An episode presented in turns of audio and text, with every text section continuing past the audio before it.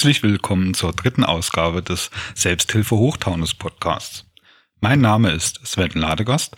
Ich bin 41 Jahre alt und einer der Initiatoren der Selbsthilfegruppe.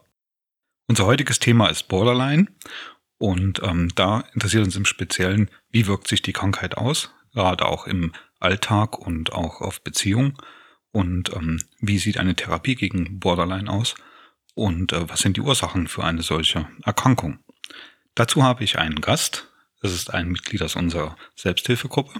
Das ist die Gina. Liebe Gina, bitteschön. Ja, guten Tag. Hallo, ihr Lieben da draußen. Ich bin Gina, ich bin 27 Jahre alt. Ich wohne in der Nähe von Gießen. Ich habe Sven in der Vitos Klinik für Psychiatrie und Psychosomatik in Bad Homburg kennengelernt. Und wir haben uns von da an eigentlich gut verstanden. Und jetzt bin ich auch in seiner Selbsthilfegruppe und habe mich angeboten, den Podcast mit ihm heute zu machen. Dankeschön, Gina. Ähm, wir wollen ja heute über das Thema Borderline äh, sprechen. Ähm, dazu müssen wir erstmal definieren, was ist denn überhaupt eine Borderline-Erkrankung oder eine Borderline-Störung? Ähm, kannst du da ein bisschen was dazu sagen? Ja, eine Borderline-Störung ist eine, wie sie heutzutage auch genannt wird, eine emotional instabile Persönlichkeitsstörung. Ähm, wir bewegen uns eigentlich in Grenzbereichen zwischen einer Neurose und einer Psychose. Das heißt, dass wir meistens misstrauisch sind, eine Anspannung haben, eine innere Anspannung, die wir aber immer haben. Also die geht nicht weg, die kann mal etwas weniger werden, aber auch sehr verstärkt auftreten. Wir fehlinterpretieren oft soziale Situationen ähm, oder soziale Verhaltensweisen von Menschen. Unsere Gefühlsregulation, das Selbstbild und die sozialen Beziehungen sind immer instabil, was sehr anstrengend sein kann.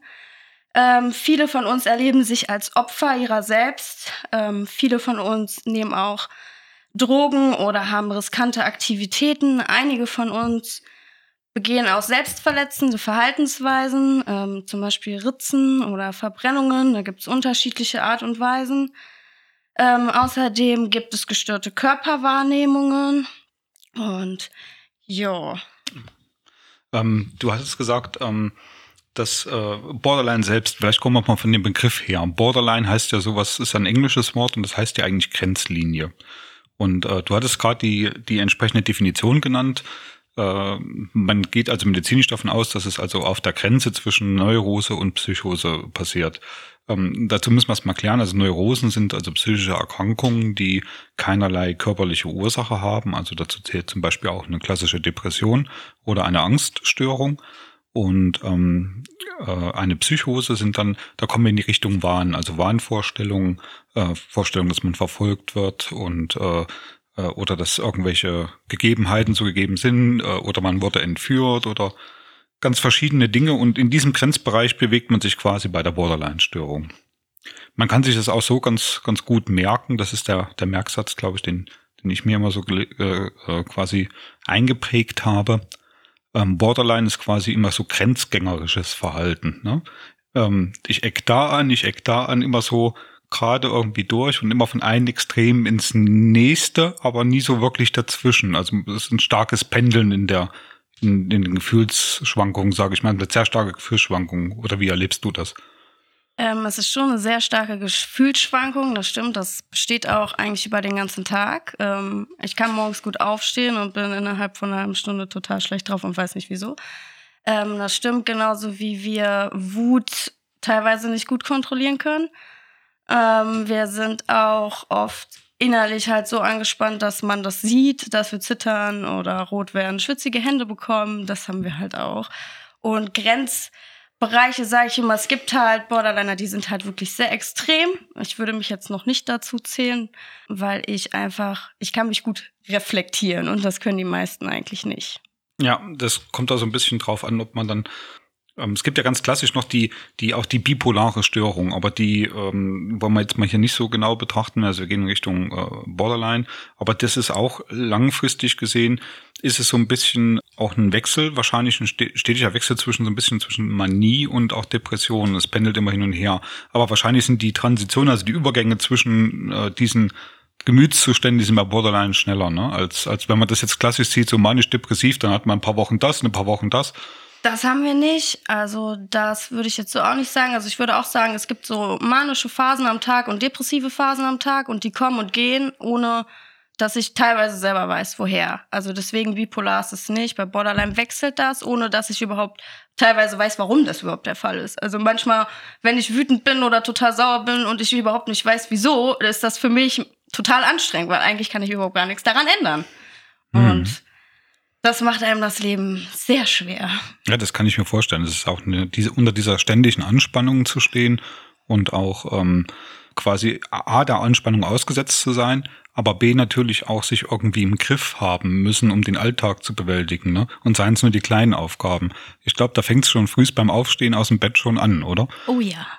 Das ist, glaube ich, an manchen Tagen auch nicht so wirklich möglich. Das kenne ich aber auch von, von der klassischen Depression her. Ja, das würde ich auch sagen. Ähm, also es gibt Morgen, an denen komme ich gar nicht hoch. Dann stehe ich eigentlich nur auf und mache meine Tochter fertig und lege mich danach wieder ins Bett. Ähm, weil ich einfach, ich kann nicht mehr. Ich bin dann durch. Für mich ist dann, dann ist der Tag gelaufen, dann, ich habe dann keine Energie. Egal was ich da mache, ist es egal. Ich, ich komme nicht hoch. Und bei mir hilft Schlafen dann oder duschen gehen oder Musik hören. Also also, also. Dinge, die, also Ressourcen, die dich, Ja. die dich wieder aufbauen, die gut für dich sind, damit du, ähm, ja, sag ich mal, aus diesem Tief auch rauskommst. Richtig. Mhm. Nun gibt es ja auch äh, die Borderline-Erkrankung, das ist nun nichts Neues. Ähm, das gibt es schon eine gewisse Zeit, das heißt nichts Neues, also wissenschaftlich gesehen ist es schon noch relativ neu, dass es so kategorisiert ist. Ist ja auch Teil dieses äh, ICD-10, also diesem, dieses äh, Krankheitskatalogs der International Classification of Diseases, also die internationale Einteilung der Krankheiten. Und ähm, das sind diese F oder G oder was auch immer für Schlüssel, die man auf den gelben Schein findet, äh, die man vom Arzt bekommt. Das ist quasi der Schlüssel, der da ähm, entsprechend dahinter steht. Da kann man in dieser, diesem ICD-10 kann man dann nachschlagen und dann sieht man, was für eine Krankheit damit gemeint ist. Aber zu den Zahlen zu kommen, also die Diagnose Borderline schon in den letzten Jahren zugenommen hat, oder? Die hat zugenommen. Also wir bewegen uns mittlerweile in Zahlen zwischen drei bis zehn Prozent äh, der Deutschen, die daran erkrankt sind. Der Gesamtbevölkerung. Der Gesamtbevölkerung, ja. das ist viel, ja. Es ist viel. Ähm, das, was mich erschreckt, ist, dass die Selbstmord, also die Suizidrate sehr hoch ist. Die liegt zwischen 60 bis 80 Prozent. Das ist sehr alarmierend. Wahrscheinlich auch eher bei den jungen Leuten, ne? Ja, es ist, also die Suizidrate äh, beträgt meistens 20 bis 30 Jahre. Also wir reden von zehn Jahren, wo die meisten Fälle stattfinden. Also quasi das klassische Übergangsalter vom, vom Ju von der Jugendlichkeit in das Erwachsenensein, ja. Mhm, okay. Und sie sagt das, ähm, also bis zu 10 Prozent der Gesamtbevölkerung. Ja. Das ist schon erstaunlich, wenn man das mal vergleicht mit äh, zum Beispiel klassischen Angsterkrankungen. Da reden wir von bis zu 15 Prozent der Gesamtbevölkerung. Wenn wir noch 10 Prozent Borderline dazu nehmen und ziehen vielleicht nochmal 5 Prozent ab, äh, die beides haben, also eine Borderline mit einer klassischen Angsterkrankung, dann liegen wir irgendwo so, dass ein Fünftel der Gesamtbevölkerung in Deutschland also ein ernsthaftes psychisches Problem hat.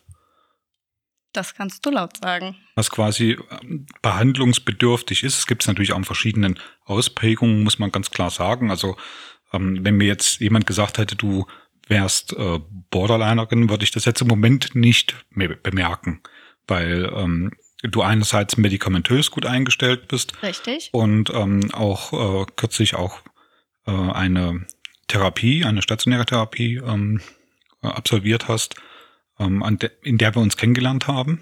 Ja. Ja, ich war mit einer klassischen Depression dort. Äh, in diesen sechs Wochen haben, konnten wir uns auch relativ viel austauschen. Wir waren in derselben Therapiegruppe gelandet Ja, das stimmt. Und ähm, da haben wir glaub, beide, glaube ich, auch richtig Glück gehabt mit dieser Gruppe. Ja, Mit der Gruppe auf jeden Fall. Es sind ja auch viele, Gott sei Dank, noch übrig geblieben, mit denen wir viel Kontakt haben. Und ähm, ich würde auch sagen, also ich mochte dich von Anfang an. Klar, wir sind auch mal angeeckt, aber das musste, glaube ich, auch mal kurz sein. ich aber war die ersten zwei, drei Tage mit Sicherheit zugeknüpft ohne Ja. Ende. Ja, Das stimmt, aber danach, nachdem du aufgetaucht bist, mochte ich dich. Dankeschön. Bitteschön. Ich habe dich auch gemocht. Oder ich mag dich auch jetzt noch. Danke, das ist aber nett.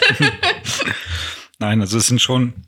Ich glaube, wir- können beide sagen, dass da auch eine Freundschaft draus geworden ist. Auf über die Fall. Klinik hinaus. Und ähm, ich bin froh, dass wir uns über den Weg gelaufen sind. Das bin ich auch.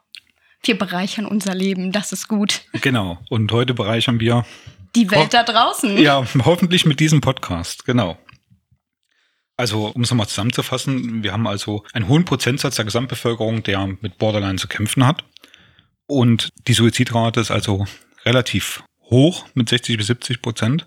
Das ist mehr als bei Depression. Da redet man so von 15 Prozent, aber geht letztendlich auch davon aus, dass 90 Prozent der Suizidfälle vermutlich unter einer Depression auch litten. Also man spricht da auch von Komorbiditäten, also sprich Begleiterkrankungen, die da auch auftreten. Und die Kombination Borderline und Depression ist jetzt wie bei dir, Gina, auch keine ungewöhnliche Konstellation, oder? Nein, das ist eigentlich was total Normales, genauso wie Borderline auch oft mit posttraumatischen Belastungsstörungen zusammen auftritt. Dadurch, dass es, es ist eine Persönlichkeitsstörung. Also das heißt, sie kommt irgendwo her. Ja. Und die kommt nicht von ohne was. Ähm, ich, meine Erkrankung ähm, wird darauf zurückgeführt, dass eine frühe Trennung meines Vaters stattgefunden hat mit anderthalb. Ähm, wir sind dann auch. Das ist sehr früh, ja. Ja, wir sind dann auch ein halbes Jahr später in den Westen gezogen. Also ich komme eigentlich aus dem Osten. Das hieß, dass ich meinen Vater gar nicht mehr gesehen habe, auch überhaupt keinen Bezug dazu hatte, den überhaupt nicht kannte. Also deine Mutter ist mit dir äh, in ja. die neuen Bundesländer gezogen. Genau, in die neuen ja. Bundesländer gezogen. Und dann habe ich mit vier Jahren meinen Stiefvater kennengelernt. Und dann sind wir auch dahin gezogen und da sind ein paar Missbrauchsfälle gewesen in dieser Zeit. Und das war nicht ganz einfach. Mit zehn Jahren haben sich dann die Eltern getrennt. Dadurch, dass die Trennung nicht ganz einfach war, wurde ein Sorgerechtsstreit ausgeführt zwischen meinen Eltern. Den Sorgerechtsstreit hat mein Bruder betroffen. Das war für mich damals sehr schwer, dadurch, dass ich sieben Jahre alt war und im Endeffekt alles mitbekommen habe und mein Bruder war zwei. Und dann sind wir von da ausgezogen und mein Bruder ist bei seinem Vater geblieben. Das war für mich ja nicht einfach, sehr traumatisch, weil er war immerhin mein Bruder. Also er ist mein Bruder. Also hast du quasi in kürzerer Zeit aufeinander erst äh, deinen leiblichen Vater verloren hast dafür einen Stiefvater bekommen, wenn ich das richtig verstanden ja. habe. Bei dem entsprechend, also ich gehe davon aus, dass der Stiefvater hat dann auch noch diesen Missbrauch auch mit dir und deinem Bruder.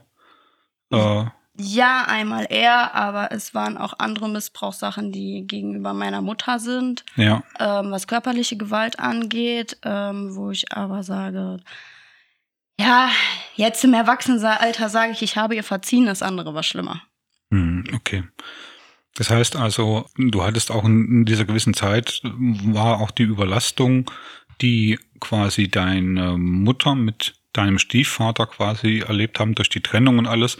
Diese Überlastung von den beiden wurde natürlich auch auf dich ja. projiziert und hat natürlich dann auch in unter Umständen auch in körperliche Gewalt geendet. Ja, dass diese ganzen Verhaltensweisen haben eigentlich auch dazu geführt, dass ich mich zurückgezogen habe. Also ich habe allen im Endeffekt vorgespielt, dass es mir gut geht und eigentlich ging es mir überhaupt gar nicht gut. Also ich habe als Kind auch fast nie geweint.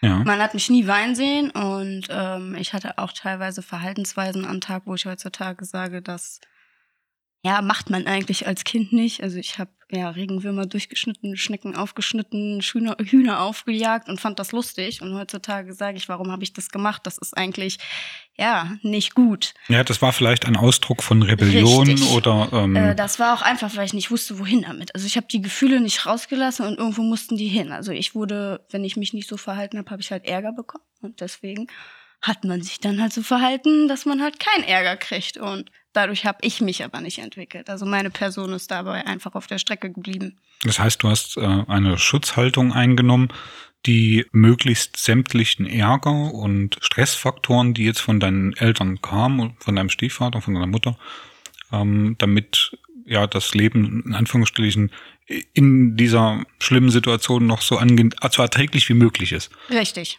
Ja, okay da kommt viel zusammen. Ja, dann äh, sind wir weggezogen danach. Also wir haben eine Zeit lang dann, meine Mutter und ich, in weiter weg halt von, de, von, dem von meinem Stiefvater gewohnt und äh, sind dann Richtung Gießen gezogen, zwei Jahre später. Da mhm. habe ich dann in der Realschulzeit zwei Jahre Mobbing hinter mir. Die, das Mobbing ging unter die Gürtellinie, das geht auch nicht spurlos an einem vorbei. Ja. Mit 15 kam dann die nächste Trennung und Scheidung meiner Mutter äh, mit dem zweiten Mann.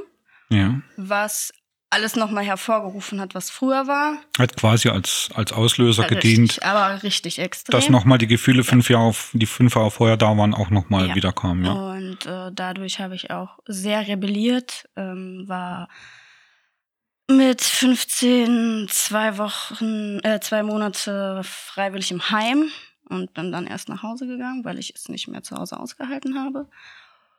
Und mit 15 hatte ich, habe ich einen Selbstmordversuch hinter mir mit Schlaftabletten. Ja, und danach war meine Tochter meine Rettung. So sieht's aus. Wann hast du deine Tochter gekriegt? In welchem Alter? Ich bin mit 17 schwanger geworden und habe sie mit 18 Jahren bekommen.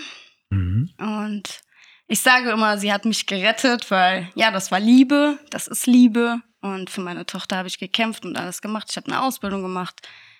Ich hab, bin meinen Weg gegangen. Meine Tochter ist jetzt in der Schule, kommt bald auf die weiterführende Schule. Ich bin jetzt seit sieben Jahren in einer glücklichen Partnerschaft, davon vier Jahre verheiratet. Und das läuft sehr gut. Er unterstützt mich auch sehr und sieht meine Erkrankung nicht als Erkrankung. Also er sagt jetzt nicht, dass ich anders bin. Er liebt mich so, wie ich bin. Er sagt, ich habe dich so kennengelernt. Ja, das ist ja auch äh, irgendwo das Grundprinzip der Liebe, dass man so akzeptiert, wie man ist und äh, auch so akzeptiert wird, wie man ist. Und das ist irgendwo, ähm, dass man auch die Ecken und Kanten an jemanden liebt und nicht nur die schönen Seiten oder die angenehmen Seiten. Jeder hat, äh, von uns hat eine Kehrseite der Medaille und die mag vielleicht auch hier und da nicht angenehm sein. Aber das Gesamtpaket, wenn das in Ordnung ist, dann kann man das auch akzeptieren. Wie macht sich das bei dir eigentlich so im Alltag bemerkbar, deine, äh, deine Borderline-Störung? Ah, jeder Tag ist anders. Also wirklich anders. Jeder Tag ist eine neue Herausforderung, alleine mich zu motivieren, weil die fehlende Motivation ist eigentlich manchmal das Hauptproblem. Ähm, ich brauche so gute zwei Stunden für mich morgens Zeit, um überhaupt auf die Arbeit zu gehen. Und selbst dann bin ich noch nicht ganz wach. Dann brauche ich noch eine gute Stunde, um überhaupt wach zu Das werden. ist aber für manche Menschen nicht ungewöhnlich, ne? Ja. ich weiß, aber das ist einfach bei mir so schlimm, dass äh, ich teilweise gar nicht hochkomme. Also wirklich, Sven, ich komme teilweise überhaupt nicht hoch. Ich schaffe es nicht mal, mich anzuziehen. Das heißt, du hast richtig ähm, äh, Antriebslosigkeit, die dich, so eine bleiernde Schwere, die Ja. dich quasi zurück ins Bett zieht. Richtig. Mhm. Und dann auch immer so äh, Versagensängste, gerade was die Arbeit angeht. Auch klappt das heute? Wirst du heute nicht getriggert? Äh, Geht heute alles gut? Hast du heute keine Panikattacke? Sieht man dir das nicht an? Das sind alles Gedanken, die halt durch meinen Kopf gehen. Also ich zerdenke alles, was manchmal sehr, sehr schwer ist und mir auch viele Steine in den Weg legt. Würde der Kopf nicht so viel denken, glaube ich, hätte ich schon mehr erreicht. Ja, okay, das ist, ähm, das ist aber auch ein übliches Zeichen von, ähm, von Menschen, die auch ein bisschen, ähm, ja, wie soll ich sagen, äh, höheren Intelligenzquotienten haben. Die tun dann eben auch mehr denken und mehr analysieren. Sven, das ist aber nett. Dankeschön. Es ist so, dass ähm, intelligente oder auch teilweise hochintelligente Menschen halt auch enorme soziale Defizite haben oder auch äh, Probleme haben im, äh, im sozialen Bereich oder auch zu viel analysieren. Das ist eine ganz, ganz typische ähm, Angewohnheit, dass man äh, sich erstmal alles zurechtlegt oder die Welt da draußen als, ja, wie soll ich sagen, als komplett feindlich betrachtet, dass man erstmal alle Eventualitäten durchspielt. Was könnte passieren, wenn ich dies tue? Ähm, dann könnte das passieren oder dieses oder jenes. Und bevor einfach mal eine spontane Entscheidung möglich ist oder bevor die getroffen wird, ähm, ist so viel Zeit vergangen, dass die Entscheidung meistens nicht mehr notwendig ist. Gerade wenn man spontan sein muss, ähm, man hat jemanden kennengelernt, man möchte sich vielleicht verlieben, da ist Ja, das stimmt. eine spontane Geschichte. Ähm, und äh, wenn man dann alles zerdenkt, dann ist es zu spät. Ja. Und äh, das äh, passiert da, glaube ich, auch relativ schnell. Was merkst du denn so an, an Symptomen, ähm, so was oder was stört dich denn am meisten äh, an der, an der Borderline-Erkrankung? Am meisten stört mich eigentlich, dass ich immer im inneren Konflikt stehe und immer eine innere Anspannung habe, weil ich habe meinen, ich sage immer meine zwei Seiten von mir, also der schwarzen und der weißen Seite. Das ist ja bei Borderlinern so normal, dieses Schwarz-Weiß-Denken. Ähm, den habe ich Namen gegeben. Meine schwarze Seite nennt sich Gollum, die macht mir mein Leben einfach zur Hölle. Den mag ich gar nicht. Wenn ich morgens aufwache, habe ich Bauchschmerzen und Panikattacken direkt. Keine Lust auf den Tag. Anspannung, Wut und Gereiztheit, also wirklich sehr extrem. Dann habe ich auch selbstverletzende Verhaltenszüge an mir, die nicht teilweise so gut sind. Ähm, Nenn mal ein Beispiel. Entweder fange ich an mit dem Kopf auf ein Kissen zu schlagen, das habe ich aber als Kind schon gemacht, um mich zu beruhigen, das ist mhm. äh, geblieben. Oder ähm, wenn's, wenn ich mich nicht im Griff habe, kommt es auch dazu, dass ich übermäßig Alkohol trinke oder auch mal Cannabis rauche. Äh, früher bin ich mega viel Party machen gegangen und hatte ja, ähm, ja, mein Sexualverhalten war halt nicht ganz so normal. Ähm, Du hattest also wahrscheinlich viele Sexualpartner? Ähm, ja, jetzt gar nicht so viele. Also ich war jetzt nicht, dass ich gesagt habe, ich hüpfe vom Bett zu Bett, sondern ja, ich habe halt viel ausprobiert ja. mit Partnern, die ich zwar länger hatte oder Freunden, die ich länger hatte, aber das war für mich halt nicht immer so von Vorteil, gerade durch meine Vergangenheit. Und ja, hat mich schon mal manchmal ein paar prekäre Lagen gebracht. Mhm. Aber mit den meisten habe ich heutzutage noch Kontakt. Also ich glaube, so schlimm war es dann doch nicht. okay. Ähm, wenn du sagst, ähm, deine Vergangenheit, also ähm, hast du eine Diagnose? Ja, ich habe eine Diagnose. Ich habe äh, halt die Borderline-Persönlichkeitsstörung, den impulsiven Typ, also eine emotional instabile Persönlichkeitsstörung. Dann habe ich dazu rezivierende Depressionen, ähm, Panikattacken und eine posttraumatische Belastungsstörung.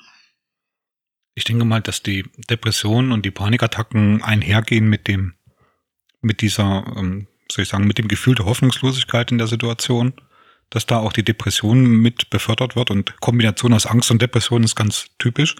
Nicht umsonst ähm, liegt der Schwerpunkt unserer Selbsthilfegruppe auf diesen beiden Ausprägungen, sage ich jetzt mal. Und die posttraumatische Belastungsstörung, wenn ich vorsichtig nachfrage, resultiert wahrscheinlich aus der Zeit mit deinem, mit dem ersten Mann deiner Frau, also dem Stiefvater, ne? Nicht dein. Jein ist ein Teil, aber nicht nur. Es sind im Endeffekt generell die Missbrauchserfahrungen, ob die jetzt körperlich, emotional oder sexuell waren. Ähm, da war nicht immer nur einer dran schuld. Okay. Mhm. Und ähm, das sind ja Traumata, die Vielleicht klären wir den Begriff Traumata ganz kurz. Traumata nennt man, oder das ist die Mehrzahl von Trauma. Ein Trauma ist eine Verletzung. Ein psychisches Trauma ist quasi eine psychische oder seelische Verletzung, die ungenügend oder nicht verarbeitet ist. Ja, die immer wieder auftaucht. Also immer wieder auftaucht. Ja dieses typische für die posttraumatischen Belastungsstörungen. Dieses Flashback-Verhalten, halt, ja. Genau, Flashbacks hat man. Träume, äh, Albträume. Dissoziative Verhaltenszüge gibt es, also die sind bei mir auch diagnostiziert worden. Mhm. Ähm, man hat teilweise eine Ich-Störung, also dass man die Umwelt als unreal wahrnimmt, einfach weil dieser Stress, den man in dem Moment empfindet, der ist so extrem, dass ähm, der Körper anfängt abzuschalten. Ja, ähm, weil auch die Reize, die auf einen einprasseln, so enorm sind, auch die Gefühle. Also ähm, man verhält sich auch anders. Wenn, wenn ich irgendwo reinkomme, das erste, wonach ich gucke, wo ist die Tür, wo kann ich raus? Ja, oder wo habe ich einen sicheren Rückzugsort? Ja, ja, oder wo ist ein Messer? So krass sich das jetzt an. Wo ist die Küche, wo ist ein Messer? Das ist, das ist einfach doof. Und das macht einem auch das Leben schwer. Und immer so zu sein und immer zu denken, äh, passiert ja auch nichts, ist der denn noch nicht? Das ist, das ist das ist nicht schön. Das sind aber die äh, Verhaltensweisen, die in der Vergangenheit ja dir das Überleben gesichert haben. Deswegen legst du dir ja jetzt auch noch an ja. den Tag. Ja, was damals funktioniert hat, heißt ja nicht, dass es jetzt auch nicht funktioniert. Genau, aber es gibt halt auch Sachen, wo ich sage, die ich gemacht habe, die nicht gut sind, die ich auch heute eigentlich nicht mehr machen darf. Ja, ich soll mich halt nicht mehr selbst verletzen, dafür soll ich Skills einsetzen. Was ja. ich auch mache und was auch gut klappt. Also quasi Ersatzhandlungen dafür, dass, dass du dir selber ähm, Verletzungen zufügst. Richtig. Mhm. Ich kann mir schon vorstellen, dass dieser innere, diese innere Anspannung und diese, äh, dieser innere Konflikt äh, auch sehr kräfteraubend sein kann, so im Alltag jetzt generell.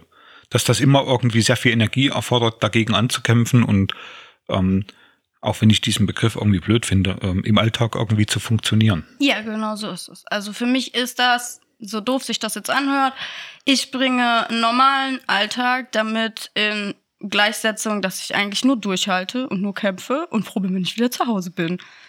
Ja, und man den Tag irgendwie überstanden ja, hat. Ja. Genau. Und dann hoffe ich, dass man dann irgendwann mal wieder Zeit für sich hat. Das ist also der, die, die schlimme Seite, sag ich mal, der Gollum, Ja, hast du gesagt. Genau, das ist der Gollum. Der macht einem das Leben einfach schwer. Egal in welcher Beziehung das ist, ob das in der Liebe ist, ob das familiär ist, ob das bei Freundschaften ist, ob das bei Arbeitsverhältnissen ist. Ob das als Mutter ist, das sind manchmal einfach Sachen, wo ich so sage, das ist nicht, nicht so, nicht so, nicht so einfach, kräfteraubend und ja, manchmal würde ich mich halt einfach gerne betäuben und ich bin froh, dass ich medikamentös eingestellt bin. Gibt es zu diesem Verhalten, also so wie du dich erlebst, gibt es da auch andere Ausprägungen oder einen Gegenpart oder? Ja, genau. Es gibt nicht nur den Gollum, es gibt auch die Genie. Ja, wenn die Genie da ist, dann ist der Tag rosarot mit Regenbogen und lavendelpupsenden Einhörnern. Sven, das ist mein Ernst. Ich liebe an dem Tag alle und mich selber. Ich habe eine unglaubliche Energie, eine Motivation, die ist überschwänglich, da kann ich gar nicht still sitzen und wenn ich bis um 12 Uhr meine Wohnung putze, Hauptsache ich mach was. Dann bin ich auch nicht müde, das Einzige ist, es gibt Nachteile, weil wenn ich so motiviert bin und viel mache, habe ich mich auch oft schon in die Schulden begeben. Und habe mich emotional und körperlich dadurch auch schon verletzt, weil ich zu viel von mir preisgegeben habe. Also ich habe zu viel erzählt Ja. und habe mich angreifbar damit gemacht. Was ich ich hoffe, dass genug- das jetzt nicht der Fall ist. äh, nee, also ich vertraue dir. Wir kennen uns aus der Klinik. Ich habe auch was gegen dich in der Hand. So typisch Borderliner.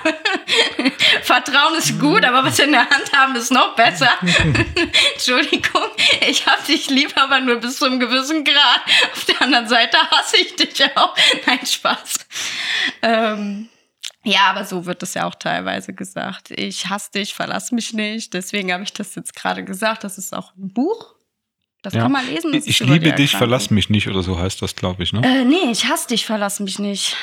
Wenn wir sagen, du bist scheiße, äh, das hast du jetzt gerade nicht gut gemacht, wollen wir aber trotzdem, dass du uns danach immer noch liebst. Also so ist das auch bei meinem Mann. Wenn ich den mal ankacke, dann möchte ich trotzdem, dass er mich fünf Minuten später wieder lieb hat. Das heißt also in dieser, dieser, ähm, das ist wahrscheinlich eher so die manische Phase, ne? Richtig, da Ja. muss man, da denkt man nicht darüber nach, was man macht oder welche Konsequenzen das Ganze hat. Man genießt einfach. Also man schwebt wie in so einer rosanen Blase. Ich sage immer, das sind die Tage, wo ich meine rosarote Brille aufhatte und mein Hirn ausgeschalten ist. Mhm.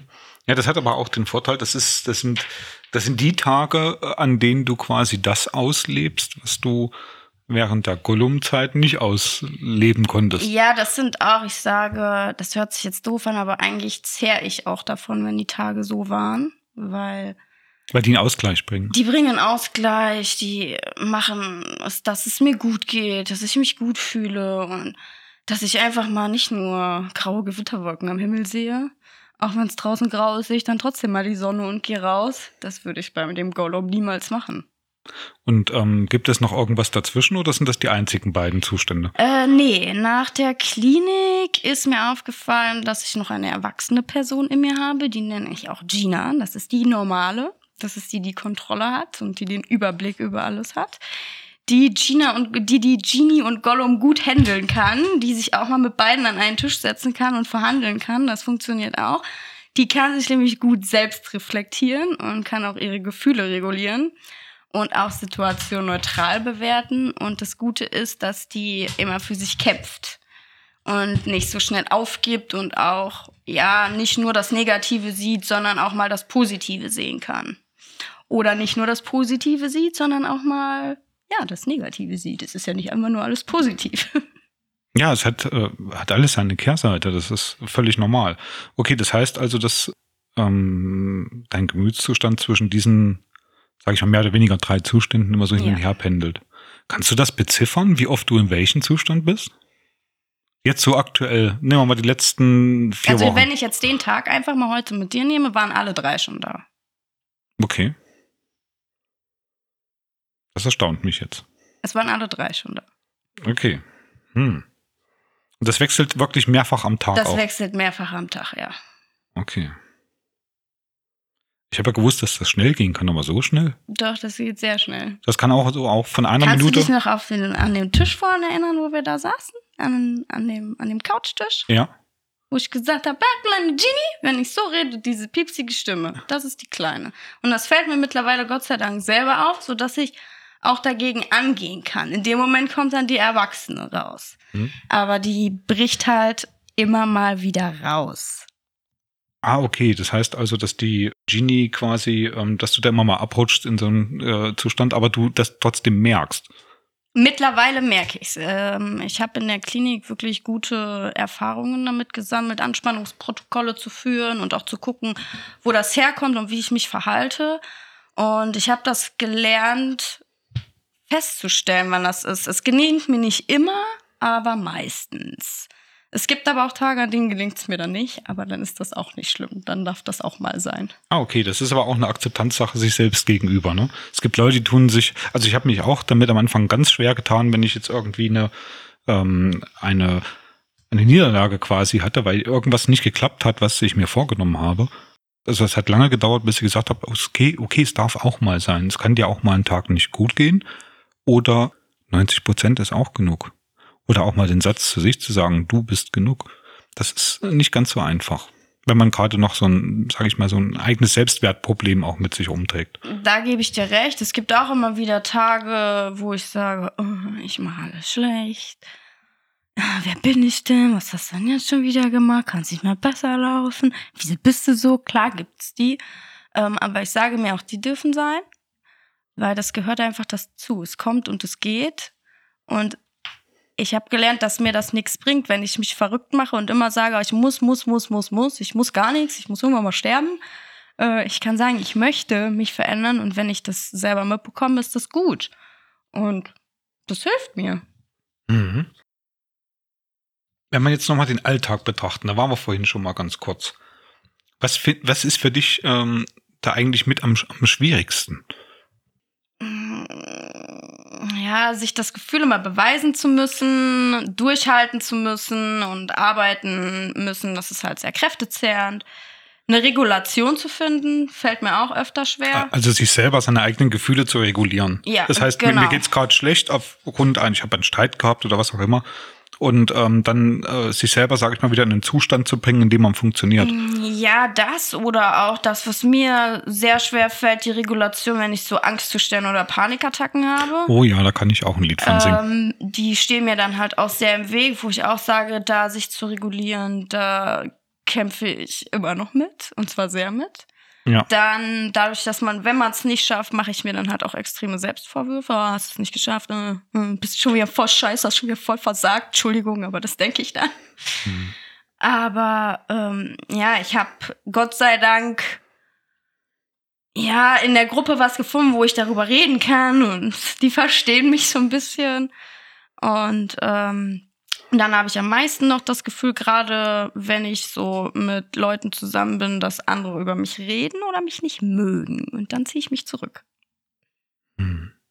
Ist das eher so? Glaubst du wirklich daran, dass das, äh, dass die über dich reden oder denkst du das nur oder wenn oder beobachtest du die Leute und sagst, die reden auch gerade über mich oder so? Also dadurch, dass ich die zwei Jahre Mobbing hinter mir habe, ähm, Sven, du hast mir das selber mal erzählt, du hast das auch hinter dir. Ja. Du weißt, was das mit einem macht.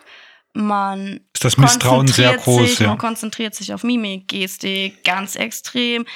Wie guckt derjenige? Wie redet derjenige? Tuschelt derjenige? Wenn die Arbeitskollegin oder derjenige mit jemandem reden, gucken die einen dann an und tuscheln die dann? Ähm, das sind alles Sachen, die hat man damals halt in der Mobbingzeit mitbekommen. Und wenn man das als Erwachsener sieht, ja, verunsichert mich das trotzdem, weil ich es halt kenne und dann denke, hm, du wirst nicht angenommen und es liegt in der Natur des Menschen, dass wir angenommen werden wollen. Wir sind Rudeltiere und ja, wir wollen nicht allein bleiben. Genau, wir wollen nicht alleine bleiben. Egal, ob das jetzt beziehungstechnisch, arbeitstechnisch, freundestechnisch ist. Wir brauchen soziale Kontakte. Und das macht das Ganze für mich halt auch sehr schwer. Ihr hört hier ab und zu mal ein leichtes Trippeln auf dem Laminat. Das ist nämlich noch so ein Rudeltier, was angenommen werden möchte gerade. Genau, das Na, ist Benny? unser kleiner Benny. Das ist mein ganzer Schatz. Der zwingt mich auch immer dazu, dass ich rausgehe, was ich sehr gut finde. Ja, das ist eine super Sache. Sport und gerade ähm, Betätigungen draußen, die machen sich ähm, sehr gut bei Niedergeschlagenheit, weil Serotonin ähm, brauchen, also wir brauchen zum Beispiel Licht, um Serotonin zu bilden ja, aus den Bestandteilen. Ich kann es jetzt nicht genau sagen oder wiederholen, aus welchem Bestandteil das gebildet wird. Es gibt eine, eine Vorstufe vom Serotonin. Und ähm, dafür muss dieses, diese Vorstufe wird, glaube ich, in der Haut gebildet. Und dafür muss Sonneneinstrahlung da sein. Und gewisse Vitamine da sein, die durch Sonneneinstrahlung äh, entstehen. Vitamin B, ne? D. D, ja. Vitamin D, D Vitamin D3, ja. Hm, okay. Ähm, man kann das aber natürlich auch zusätzlich zuführen. Ähm, Im Winter zum Beispiel mache ich auch. Ja, ich äh, nehme auch jeden Tag statt 2000 Einheiten, 2000 IE, nehme ich da jetzt in der dunklen Jahreszeit. Im Sommer natürlich nicht. Okay. Das habe ich noch nicht gemacht. Vielleicht sollte ich mal zur Apothekerin. Ja, Vitamin D hat aber auch den, ist nicht billig, habe ich gemerkt. Das ist ganz schön teuer. ähm, hat aber auch den Vorteil, dass es für Diabetiker, also ich bin Typ 2 Diabetiker, das ist auch wichtig für den Stoffwechsel. Das spielt also auch eine Rolle. Vitamin D ist für mich da auch nochmal explizit wichtig. Und ursprünglich habe ich mir das Vitamin D besorgt, ähm, um eben den Stoffwechsel da zu unterstützen an der Stelle, damit ich weniger Probleme damit habe, mit der chronischen Erkrankung. Und ähm, das ist natürlich auch gleichzeitig aufs Gemüt noch mit hilft, sage ich mal, die, die psychische Grund, ähm, Grundzufriedenheit, sage ich mal, anzuheben oder auch äh, zu fördern. Das ist natürlich ein sehr willkommener Nebeneffekt. Ja, das, da gebe ich dir wohl recht. Bei der Depression war es ja zum Beispiel auch so, dass ich ja früh zum Beispiel kaum aus dem Bett manchmal gekommen bin, weil ich einfach gar keinen Antrieb und keine Motivation hatte und habe mich auch gefragt, wofür machst du das eigentlich alles? Ist das äh, auch was, was du da bei, bei Borderline ähm, an, an dir erfahren hast? Was ich da mache, das habe ich mich auch schon oft gefragt. Ähm, manchmal frage ich mich auch, wofür stehst du überhaupt eigentlich auf? Bringt ja eh nichts. Ändert sich ja irgendwie nichts Großes.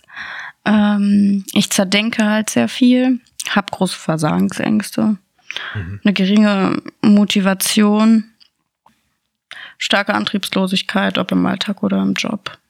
Ja, also quasi das ist das Gleiche, was ich auch erfahren habe. Genau. Dass man dann einfach ähm, man mag einfach nicht mehr. Man fühlt sich ausgelaugt, ausgebrannt. Ja man möchte, man möchte eigentlich was ganz anderes. Wenn man das jetzt mal so sagt, was würden wir am liebsten machen? Einsame Insel, Hütte? Ja, nicht mal das könnten wir, glaube ich, richtig beantworten im Moment. Also ich könnte es nicht. Was willst du denn stattdessen machen? Die Frage hat mir auch meine Therapeutin kürzlich gestellt. Ich konnte sie nicht beantworten. Was möchten Sie denn sonst machen? Sag ich, weiß ich nicht. Fällt mir nichts ein dazu. Ich weiß nur, dass es anders sein soll als jetzt. Die Frage ist nur, wie anders und was soll anders sein. Das sind Dinge, die muss man herausfinden. Ähm, aber ähm, das sind klassische Symptome ähm, einer Niedergeschlagenheit, also einer klassischen Depression, die ja bei dir als Komorbidität, also Begleiterkrankung, einhergeht. Und, ähm, Richtig. Ähm, diese rezidivierende ähm, Depression, da muss man vielleicht ganz kurz was dazu erklären. Eine rezidivierende ist eine wiederkehrende Depression. Das heißt, die, also die zeichnen sich durch immer wiederkehrende depressive Phasen aus.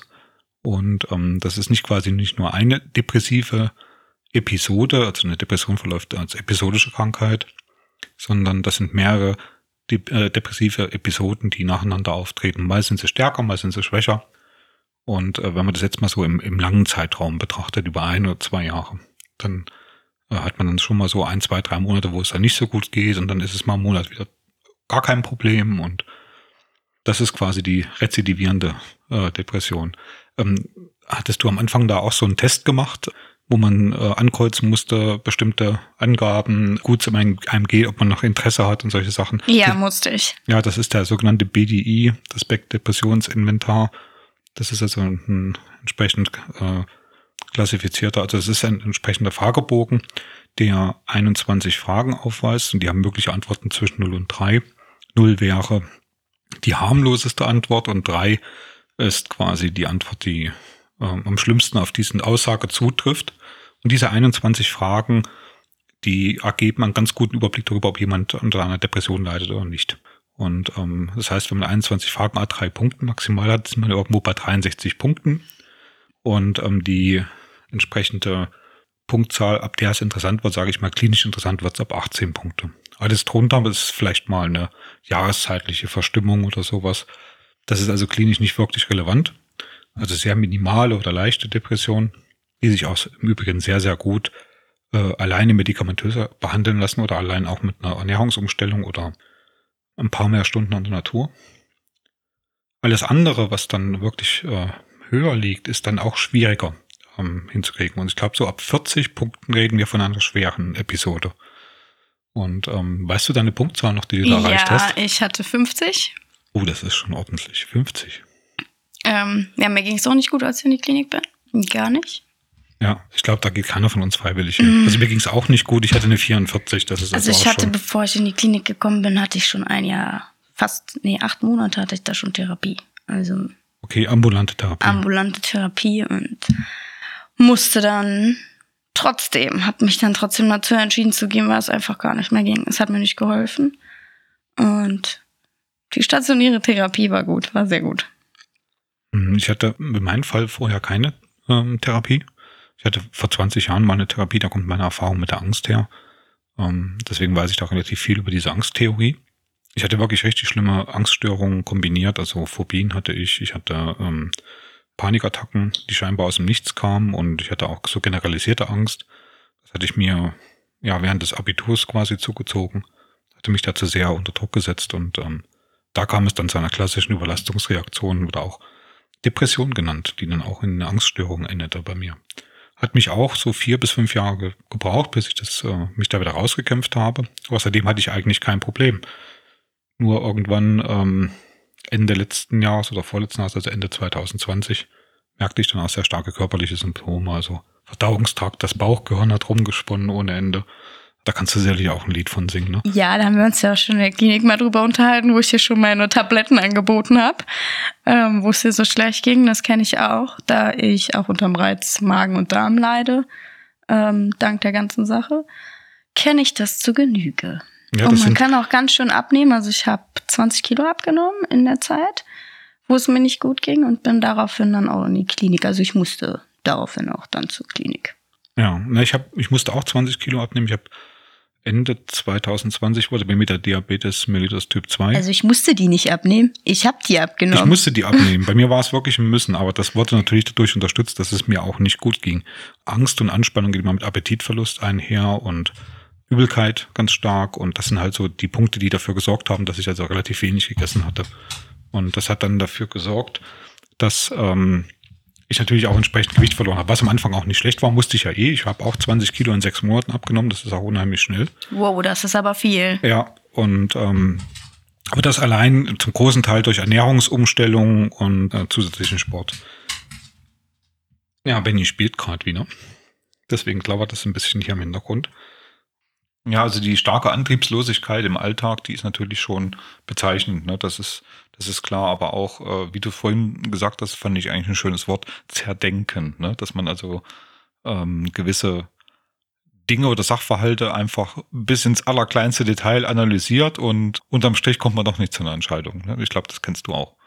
Ja, einmal, dass man das alles zerdenkt und ähm, auch, dass man dann in dieses Grübeln kommt. Man kommt in diese Gedankenspirale. Das heißt, da rauszukommen ist auch gar nicht so einfach. Ja, das ist auch, bei mir passiert das meistens immer abends, ne? Wenn man dann zur Ruhe kommt, lässt man den Tag meistens Revue passieren und in der Zeit merkt man dann auf einmal, oh Gott, äh, fängt man an irgendwie zu, ja, nachzudenken, zu grübeln über verschiedene Sachen.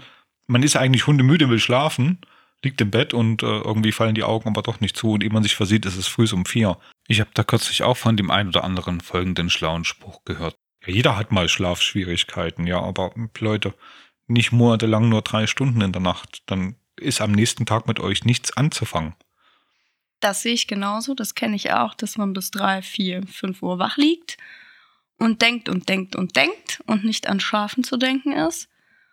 Da ist natürlich die Arbeit morgens auch so eine richtige Motivation aufzustehen und hinzugehen. Eigentlich würde man lieber liegen bleiben. Geht's dir nicht so, wenn du dann mal eingeschlafen bist? Das hat nicht nur die Motivation, sondern auch, ich komme dann gar nicht hoch. Ja. Ich höre dann auch den Wecker nicht. Dann ist vorbei. Ne? Wenn ich dann zwei Stunden geschlafen habe, manchmal schaffe ich es noch, dass ich früh genug noch eine E-Mail schreiben kann, dass die Leute wissen, ich komme nicht. Ja, aber wenn ich sage, es tut mir leid, ich habe nicht geschlafen diese Nacht, was soll ich machen? Na, soll ich mich da hinsetzen und da einschlafen oder vielleicht auf dem Weg zur Arbeit noch einen Unfall bauen? Das ist auch nicht der Weg. Das Ja. ist auch nicht Sinn und Zweck der Sache. Und das ist auch die Erkrankung. Das hat nichts damit zu tun, dass ich nicht schlafen will. Um Gottes Willen, ich würde was drum geben, wenn ich vernünftig schlafen könnte. Ja.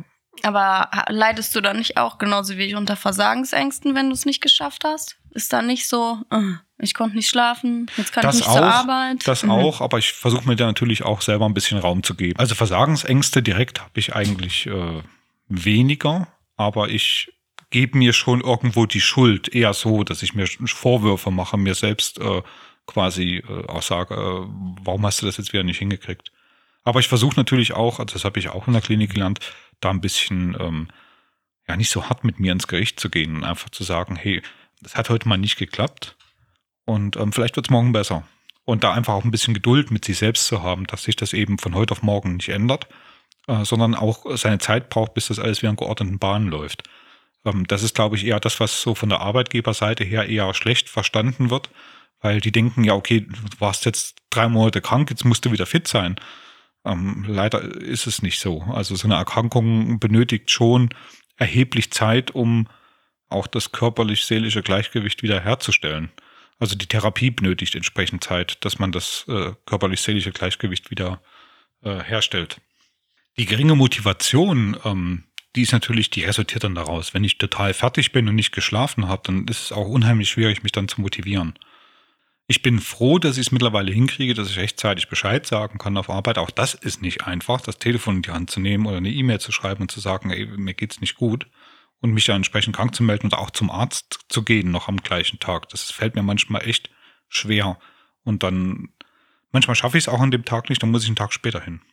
Und da wird der Zugzwang natürlich größer, weil da kann er nur maximal einen Tag rückwirkend krank schreiben. Mir war es jetzt zum Beispiel, kurz vor Weihnachten war das jetzt zum Beispiel so, bevor mein Jahresurlaub anfing, den ich ja dieses Jahr aufgrund der Erkrankung nicht nehmen konnte, da war es zum Beispiel so, dass ich äh, völlig ausgelaugt war dann auch, weil ich keinen Urlaub hatte. Mhm. Da kommt dann wieder der Spruch, oder wenn ich jetzt eben mal an den Spruch erinnere, du warst doch vier Monate krank. Ja, aber krank ist kein Urlaub und das ist keine Erholung. Auch Klinik ist keine Erholung. Ähm, das ist harte Arbeit, Therapie. Erstens ist es harte Arbeit und ich finde auch, und da wirst du mir zustimmen, wir sind in der Klinik, wir bekommen Hilfsmittel an die Hand, aber die eigentliche Arbeit beginnt, wenn wir draußen sind. Das ist äh, ja eine Erkenntnis, die haben nicht viele Menschen in der Klinik mitgenommen, habe ich so das Gefühl gehabt. Also einige haben auch nicht verstanden, worum es geht. Gut, dazu muss ich sagen, ich bin auch da vorbelastet. Ich hatte ja schon mal eine stationäre Therapie, das waren zwölf Wochen mit äh, der Angstgeschichte. Ähm, da kriegt man schon irgendwie mit, wie der Hase läuft. Schwieriger wird es natürlich dann, äh, wenn man das erste Mal in der Klinik ist, dann kann man das schlecht einschätzen und äh, viele Menschen nutzen dann diese Chance auch nicht unbedingt. Und ich habe halt versucht, jedes Gespräch, den ich mit, das ich mit meiner Therapeutin hatte oder auch jedes Gruppengespräch so aktiv wie möglich zu nutzen. Du hast das ja am Anfang mitgekriegt. Freunde habe ich mir damit nicht unbedingt gemacht manchmal. Nein, nicht wirklich. Wir mochten dich nicht immer. Du warst doch manchmal sehr anstrengend. Ja, aber ähm, es war vielleicht aber auch genau das, was ich in dem Moment gebraucht habe. Und so blöd wie es klingt, hat mir ja doch irgendwo geholfen. Nur meine Therapeutin war etwas entsetzt, als ich da ein paar Zettel vorklatschte und sagte, so, jetzt unterhalten wir uns erstmal darüber, wie es mir geht. Und wenn Sie Fragen haben, können Sie ja nachstellen. Damit war sie nicht so ganz zufrieden. Ja, das hatte ich nicht. Aber du hast immerhin daraus gelernt. Und ich sage mir auch, die Arbeit beginnt draußen. Das merke ich selbst bei mir weil die Sachen triggern mich draußen und nicht zu Hause. Ja, das Schöne ist ja, wenn man äh, jetzt wirklich in einer stationären Therapie ist, ist man aus dem ganzen äh, Kontext, äh, der quasi die Krankheiten befeuert, ja erstmal auch rausgenommen. Das ist ja auch das Ziel der Sache, dass man da auch erstmal irgendwo zur Ruhe kommt, in Anführungsstrichen, also körperlich auch zur Ruhe kommt, dass sich da also auch körperliche Funktionen, die völlig normal sind für andere, also Nahrung aufnehmen oder auf Toilette gehen und so, dass das wieder funktioniert. Also in so einem Maße funktioniert, dass man nicht unkontrollierten Gewichtsabbau hat oder gar zu viel isst oder wie auch immer. Es gibt ja verschiedenste Störungen, äh, die da entstehen können. Meistens sind es wirklich Magen-Darm-Probleme, weil das Magen-Darm-Bereich, der Magen-Darm-Trakt oder der medizinische Ausdruck, der Gastrointestinaltrakt, der hat äh, unheimlich viele Nerven und ist mit unserem Gehirn verbunden. Man sagt nicht umsonst, äh, das ist das Bauchgehirn. Und ähm, wenn äh, da natürlich unheimlich viele Nerven sind, dann sind auch viele Neurotransmitter unterwegs. Und wenn da ein Defizit, ein chemisches Ungleichgewicht besteht, besteht es natürlich auch im Magen-Darm-Tag. Nur da merken wir das zuerst. Ähm, das heißt nicht umsonst, ähm, da kriege ich Bauchschmerzen von. Genau, das kennen wir ja alle. Ja, so ging es mir ja zum Beispiel auch. Ich hatte auch ganz enorme Probleme mit äh, der Verdauung und ähm, das war ja bei dir, glaube ich, ähnlich. Ne? Hast du auch immer Durchfall gehabt, Übelkeit, Erbrechen, solche Sachen, ne? Genau, ich hatte Erbrechen, Durchfall, Verstopfung. Also ich hatte überhaupt gar keine regelmäßige Verdauung mehr. Und äh, ich konnte auch irgendwann nichts mehr in mir drin behalten. Also ich habe eine Zeit lang wirklich nur gekotzt. Ja, das ist dann so, dass der Körper sich dann auch äh, dagegen wehrt, was, ja, was nicht stimmt. Also selten hören wir auf unsere Seele, wenn es der nicht gut geht. Und dann spricht die Seele mit dem Körper und sagt, du, der Mensch hört nicht auf mich. Da sagt der Körper, lass mich mal machen. Der hört schon auf mich. Das ist dann das, was, was dann da passiert. Ja, also die Selbstvorwürfe, die man sich dann selber zufügt, die sind natürlich dann schon, ähm, ja, man geht dann meistens mit sich, wie ich es eben ausgedrückt habe, sehr hart ins Gericht, weil es fehlt auch am Anfang irgendwo die Verständnis, warum man auf einmal nicht mehr funktioniert. So ging es mir zumindest. Ich habe mich gewundert, warum, was ist denn los? Bin erstmal von der körperlichen Ursache ausgegangen und so weiter. Das war bei dir, bei dir sicherlich auch ähnlich, wo das mit den körperlichen Symptomen erstmal losging, oder? Also bei mir war das so alleine nicht nur die körperlichen Symptome. Ich habe auch irgendwann gemerkt, dass ich einfach, dass ich nicht mehr kann. Also ich, ich konnte einfach nicht mehr. Ich konnte nicht mehr. Ich wollte nicht mehr. Ich hatte zu nichts mehr Elan. Es ging einfach nicht. Es war vorbei. Und klar, ich habe mich gefühlt, als ob ich versagt habe ähm, und habe auch gedacht, was stimmt nicht mit mir? Wieso kann ich nicht so wie alle anderen äh, ganz normal weitermachen? Jetzt weiß ich warum. Ach so, okay. Mhm. Ja, aber der, man hat ja eine gewisse Odyssee auch durch dann schon, ähm, sag ich mal, von einem Arzt zum nächsten und so weiter. Und wenn man jetzt nicht unbedingt eine, eine psychische Vorbildung hat, sage ich mal, also wenn man keine Psychoedukation hatte und auch sich selber noch nicht kennt, dann kommt man sich, kommt einem ja das eigene Verhalten des eigenen Körpers ja auch irgendwo fremd vor. Wenn man nicht weiß, was in so einer Situation abgeht. Kannst du dich an deine erste Panikattacke erinnern? Ja, kann ich. Ja. Es war die schlimmste eigentlich, ne? Ja. Und äh, wenn man so eine Panikattacke hat, dann läuft da ein Programm ab, ne? Die Fight, Flight oder äh, was gibt's noch? Die dritte Reaktion, äh, totstellen. Äh, totstellen. Ja, genau. Also es ist quasi ein, ein total ähm, urzeitliches Programm. Ja, wenn wir in Gefahr sind, dann kriegen wir Angst. Und diese Angst sorgt dafür, dass wir draufhauen oder weglaufen oder uns totstellen.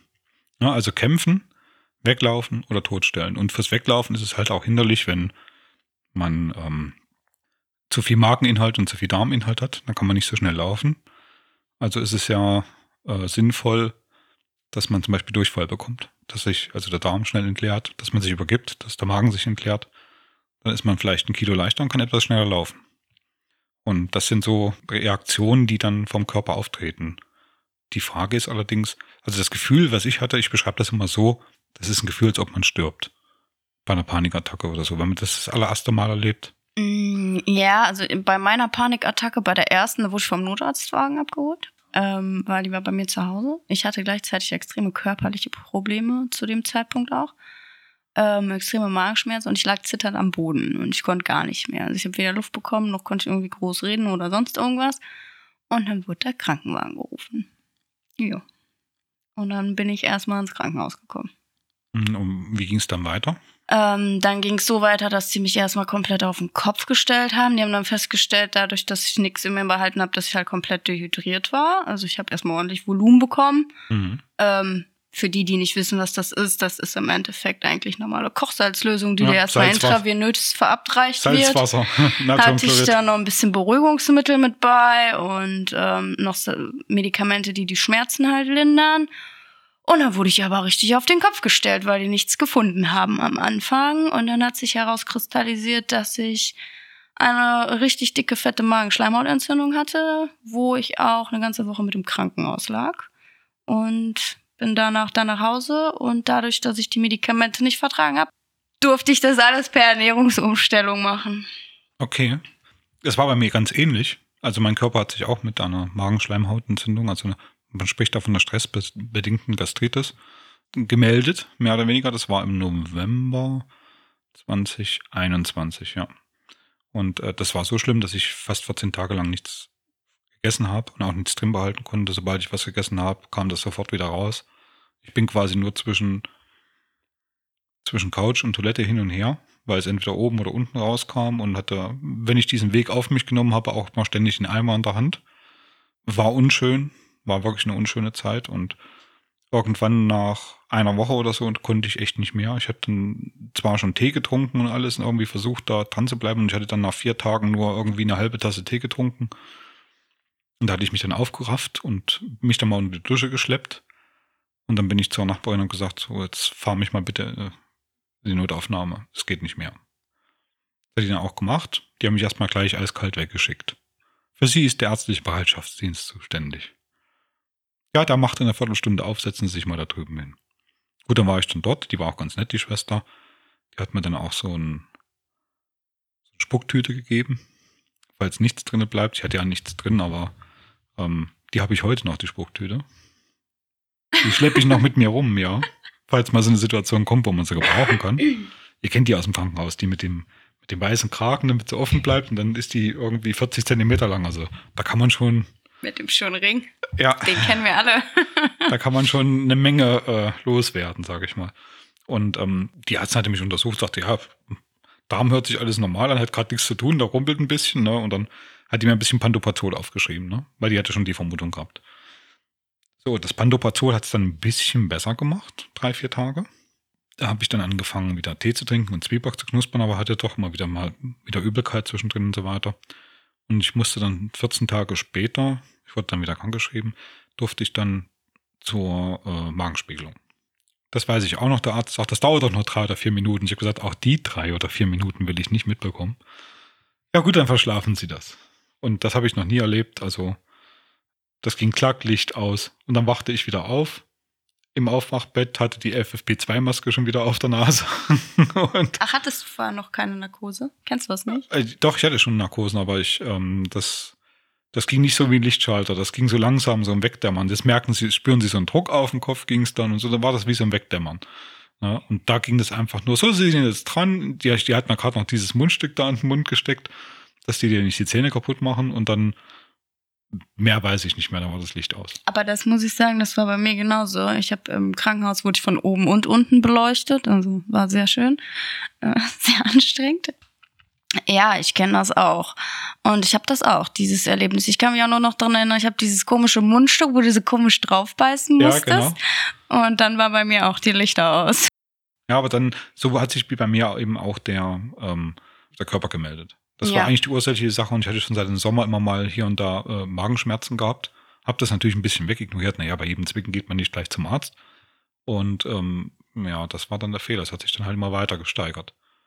Bis ich dann war auch viel im Ausland unterwegs beruflich und so, ne? Ähm, viel Stress gehabt. Das hat natürlich dann seinen Teil dazu beigetragen. Und ähm, letztendlich war das aber der Auslöser. Ich hätte mich dann einigermaßen wieder zurechtgepäppelt über Weihnachten und Neujahr und so. Und dann ging es eigentlich wieder so drei Monate einigermaßen oder zweieinhalb Monate und dann Ende März war eigentlich wieder vorbei. Und dann ab Anfang April war ich krankgeschrieben und Mitte Mai kam ich dann in die, in die Vitus-Klinik nach Bad Homburg, ja. Und da haben wir uns kennengelernt, ja. Genau, da haben wir uns kennengelernt. Ich würde sagen, wir machen jetzt erstmal eine kurze Pause und holen uns mal einen Kaffee. Das könnt ihr auch tun. Und wir hören uns wieder nach der Musik.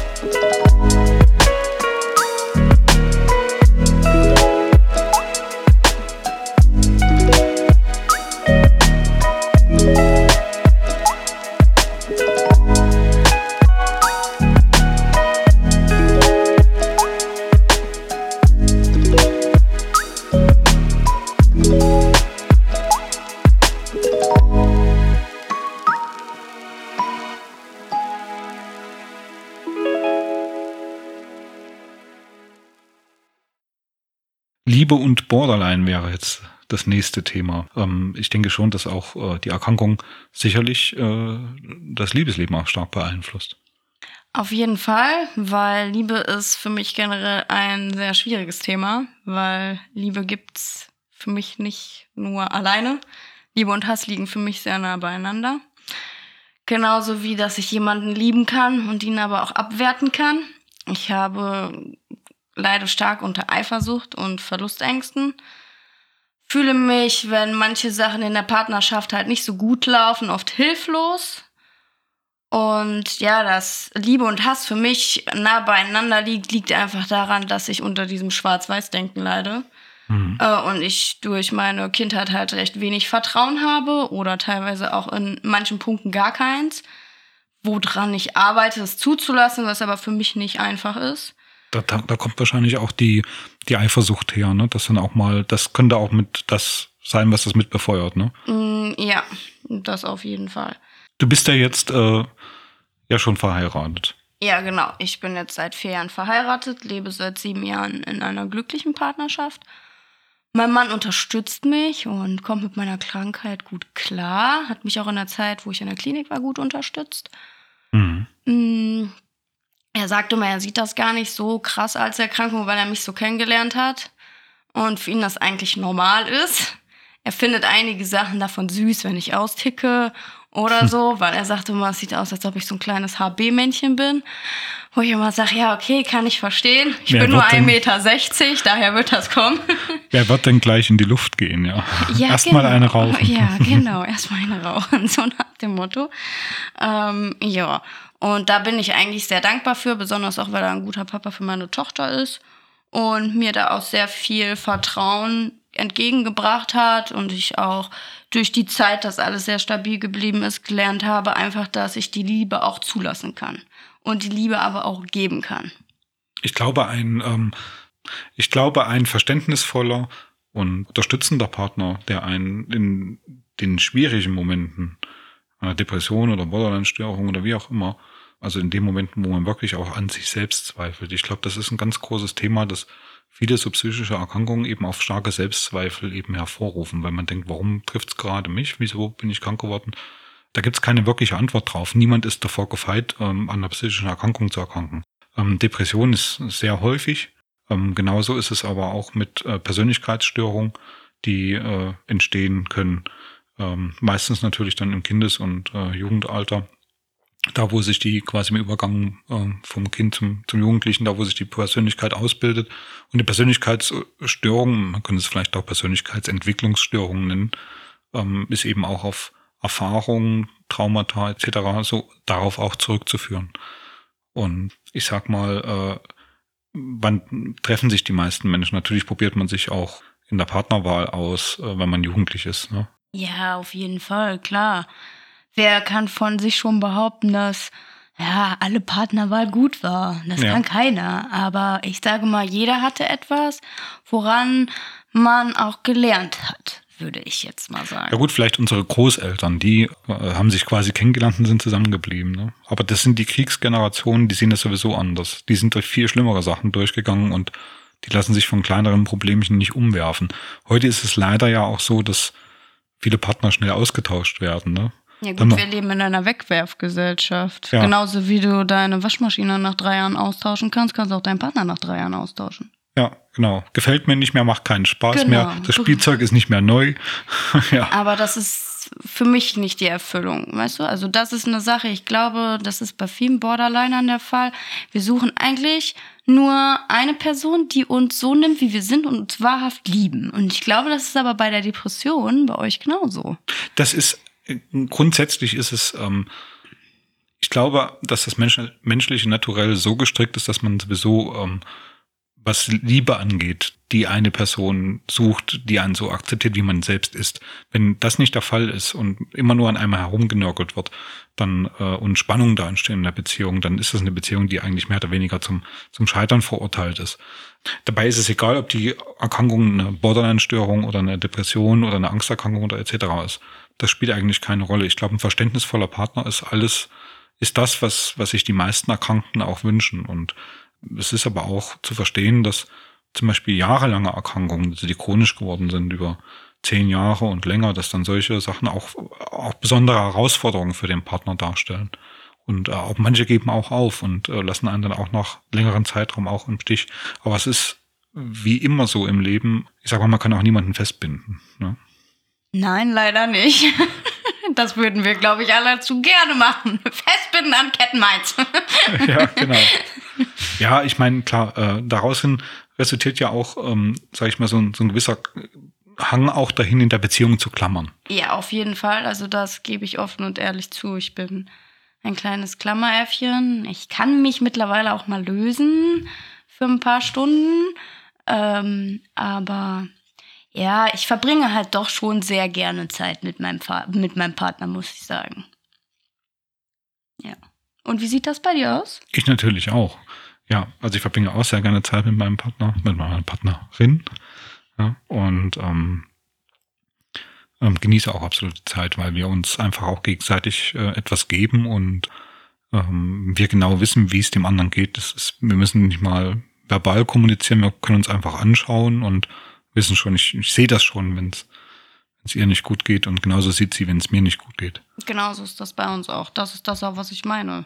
Das ist so dieses Verständnis, dieses du wirst gesehen. Ja, genau. Und ich werde gesehen. Das wollen wir alle doch. Wir wollen doch gesehen werden. Ja, wir möchten uns auch nicht zurückgesetzt fühlen oder so. Ja. Richtig. Es ist aber auch, ähm, manchmal kann es auch zu Spannungen führen. Es ist zum Beispiel so, dass es oder Missverständnisse, die entstehen. Ich kann mich da erinnern, an ein, an ein Wochenende, da mir geht es zum Beispiel bei meiner Partnerin besonders gut. Da bin ich sehr ausgeruht, sehr entspannt und da schlafe ich dann auch wirklich vernünftig. Und wenn ich jetzt im Alltag selber keinen Schlaf gefunden habe, weil wieder der Stress, ob arbeitsbedingt oder anderer Stress, mich halt oder Gedankenkreisen mich nachts wach gehalten haben, dann bin ich natürlich auch ein bisschen groggy, sage ich mal, von der Woche. Und ähm, da ist es dann so, dass ich dann da auf der Couch lag und habe geschlafen und habe mir dann einen Rüffel abholen dürfen dafür, dass ich nicht nur zum Schlafen herkommen soll. Ist auch berechtigt, ja, natürlich. Aber wir haben das nochmal nach, im Nachhinein besprochen. Ich habe gesagt, du weißt, es geht mir bei dir so gut, dass ich hier den Schlaf finde, den ich sonst nirgendwo finde. Ne? letztendlich ging es ihr kürzlich genauso, da ist sie auch drei Stunden bei mir auf der Couch eingeschlafen. Und das ist absolut okay. Das gehört dazu. Ist doch auch ein gutes Zeichen.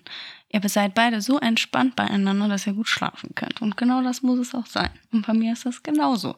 Mein Mann hat jetzt Nachtschicht die Woche, finde ich total furchtbar. Das erste Mal, seitdem ich mit ihm zusammen bin. Also Nächte ohne ihn, das ist nicht so mein Ding. Ich habe das auch lieber, wenn er da ist. Ist beruhigender. Kann man besser schlafen, tiefer schlafen. Ja, das stimmt allerdings. Aber allein das Gefühl, nicht allein zu sein, ich glaube, ja. das ist auch was, was, was ähm, unheimlich viel ausmacht. Das stimmt. Nun waren die letzten beiden Jahre nicht unbedingt die beste Zeit, sag ich mal, äh, äh was Beziehungen anging, die wurden alle relativ stark belastet durch ähm, Covid-19 und äh, die damit einhergehenden Einschränkungen, äh, die wir hatten im Alltag die Kinder auch, Homeschooling und so weiter. Das war alles schon anstrengend. Das hat viele Beziehungen auch belastet. Und ich glaube, es sind auch viele Partnerschaften, Ehen oder Beziehungen auch in dieser Zeit kaputt gegangen. Mit Sicherheit, gerade wenn man in dieser Zeit auch überhaupt gar keinen Freiraum hatte. Viele hingen ja die ganze Zeit aufeinander. Ja, oder eine kleine Wohnung. Genau. Oder mussten sich auf einmal mit sich selbst auch beschäftigen. Ja, man hatte viel Zeit. Ja. Man hatte zu viel Zeit, über viele Sachen nachzudenken und dann auf der Gedankenspirale rauszukommen, wenn man eh nichts zu tun hat und eh nichts machen kann. Das fand ich persönlich selber auch sehr schwer. Also ich habe das nicht geschafft. Ja gut, wenn man aber auch vorbelastet ist, dann ist, verstärkt das das natürlich. Das genau. ist nochmal ein Verstärkungsfaktor. Ne? Wie sieht's denn aus mit eigenen Kindern, mit deiner Tochter? Ähm, ja, ich habe eine eigene Tochter. Meine Tochter wird jetzt bald elf. Das ist die Liebe meines Lebens, sage ich immer. Ich habe zum Sven auch gesagt, da habe ich das erste Mal in meinem Leben gewusst, was wahre Liebe ist, als ich mein kleines Kind auf dem Arm hatte. Und ja, meine Tochter war meine Rettung und die hat mir gezeigt, wofür ich im Leben da bin, wofür ich kämpfe. Und ich bin froh, dass ich sie habe. Und es wird auch mein einziges Kind bleiben, da ich unter Endometriose leide und keine Kinder mehr bekomme. Deswegen, ja, ist sie noch besonderer für mich als wenn das vielleicht nicht so wäre, muss ich sagen. Weil sie bleibt halt mein einziges Kind. Und das mhm. macht sie halt besonders für mich. Du sagtest gerade deine Rettung, dein Rettungsanker und Ja, mir ging es in der Zeit eigentlich nicht so gut. Also wir hatten familiäre Probleme und ähm, als ich schwanger geworden bin, habe ich auch nicht zu Hause gewohnt. Und bin dann auch direkt mit 18, direkt an meinem 18. Geburtstag in meine eigene Wohnung gezogen und habe dann meine Tochter bekommen. Ähm, hätte ich sie nicht gehabt, wäre ich nicht mehr da. Das habe ich auch offen zugegeben, weil ich halt vorher schon einen Selbstmordversuch hinter mir hatte und die Gedanken nie weggegangen sind. Und dann habe ich erfahren, dass ich schwanger bin und dann habe ich gesagt, gut, jetzt hast du einen Grund, warum es sich zu leben lohnt. Und der Grund ist sehr schön. Ja, ich wollte schon sagen, das ist mit einer der schönsten Gründe. Auf jeden Fall. Im Alltag hast du aber auch noch weitere Einschränkungen so gemerkt. Also ähm, ja, wenn man jetzt mal darauf kommt, so auf Einschränkungen, da komme ich jetzt einfach mal darauf. Ich sage mal, es ist eine Sache, die habe ich früher sehr oft gemacht. Das als, ist, als Jugendlicher, ja. Genau, ja. ja, nicht nur als Jugendlicher, selbst schon als Kind. Ja. Borderliner werden oft, wird oft unterstellt, dass sie lügen. Da muss ich zugeben, wer hat nicht schon mal gelogen, um besser dazustehen? Einen normalen Tag, wenn man zur Arbeit geht, nach Hause kommt und so weiter und so fort, man lügt ungefähr 50 Mal am Tag durchschnittlich. Ja, bei uns soll es, aber es wird immer so hingestellt, als ob wir das mit Absicht machen, zu lügen. Ja. Und ich habe auch das mit Absicht mal gemacht.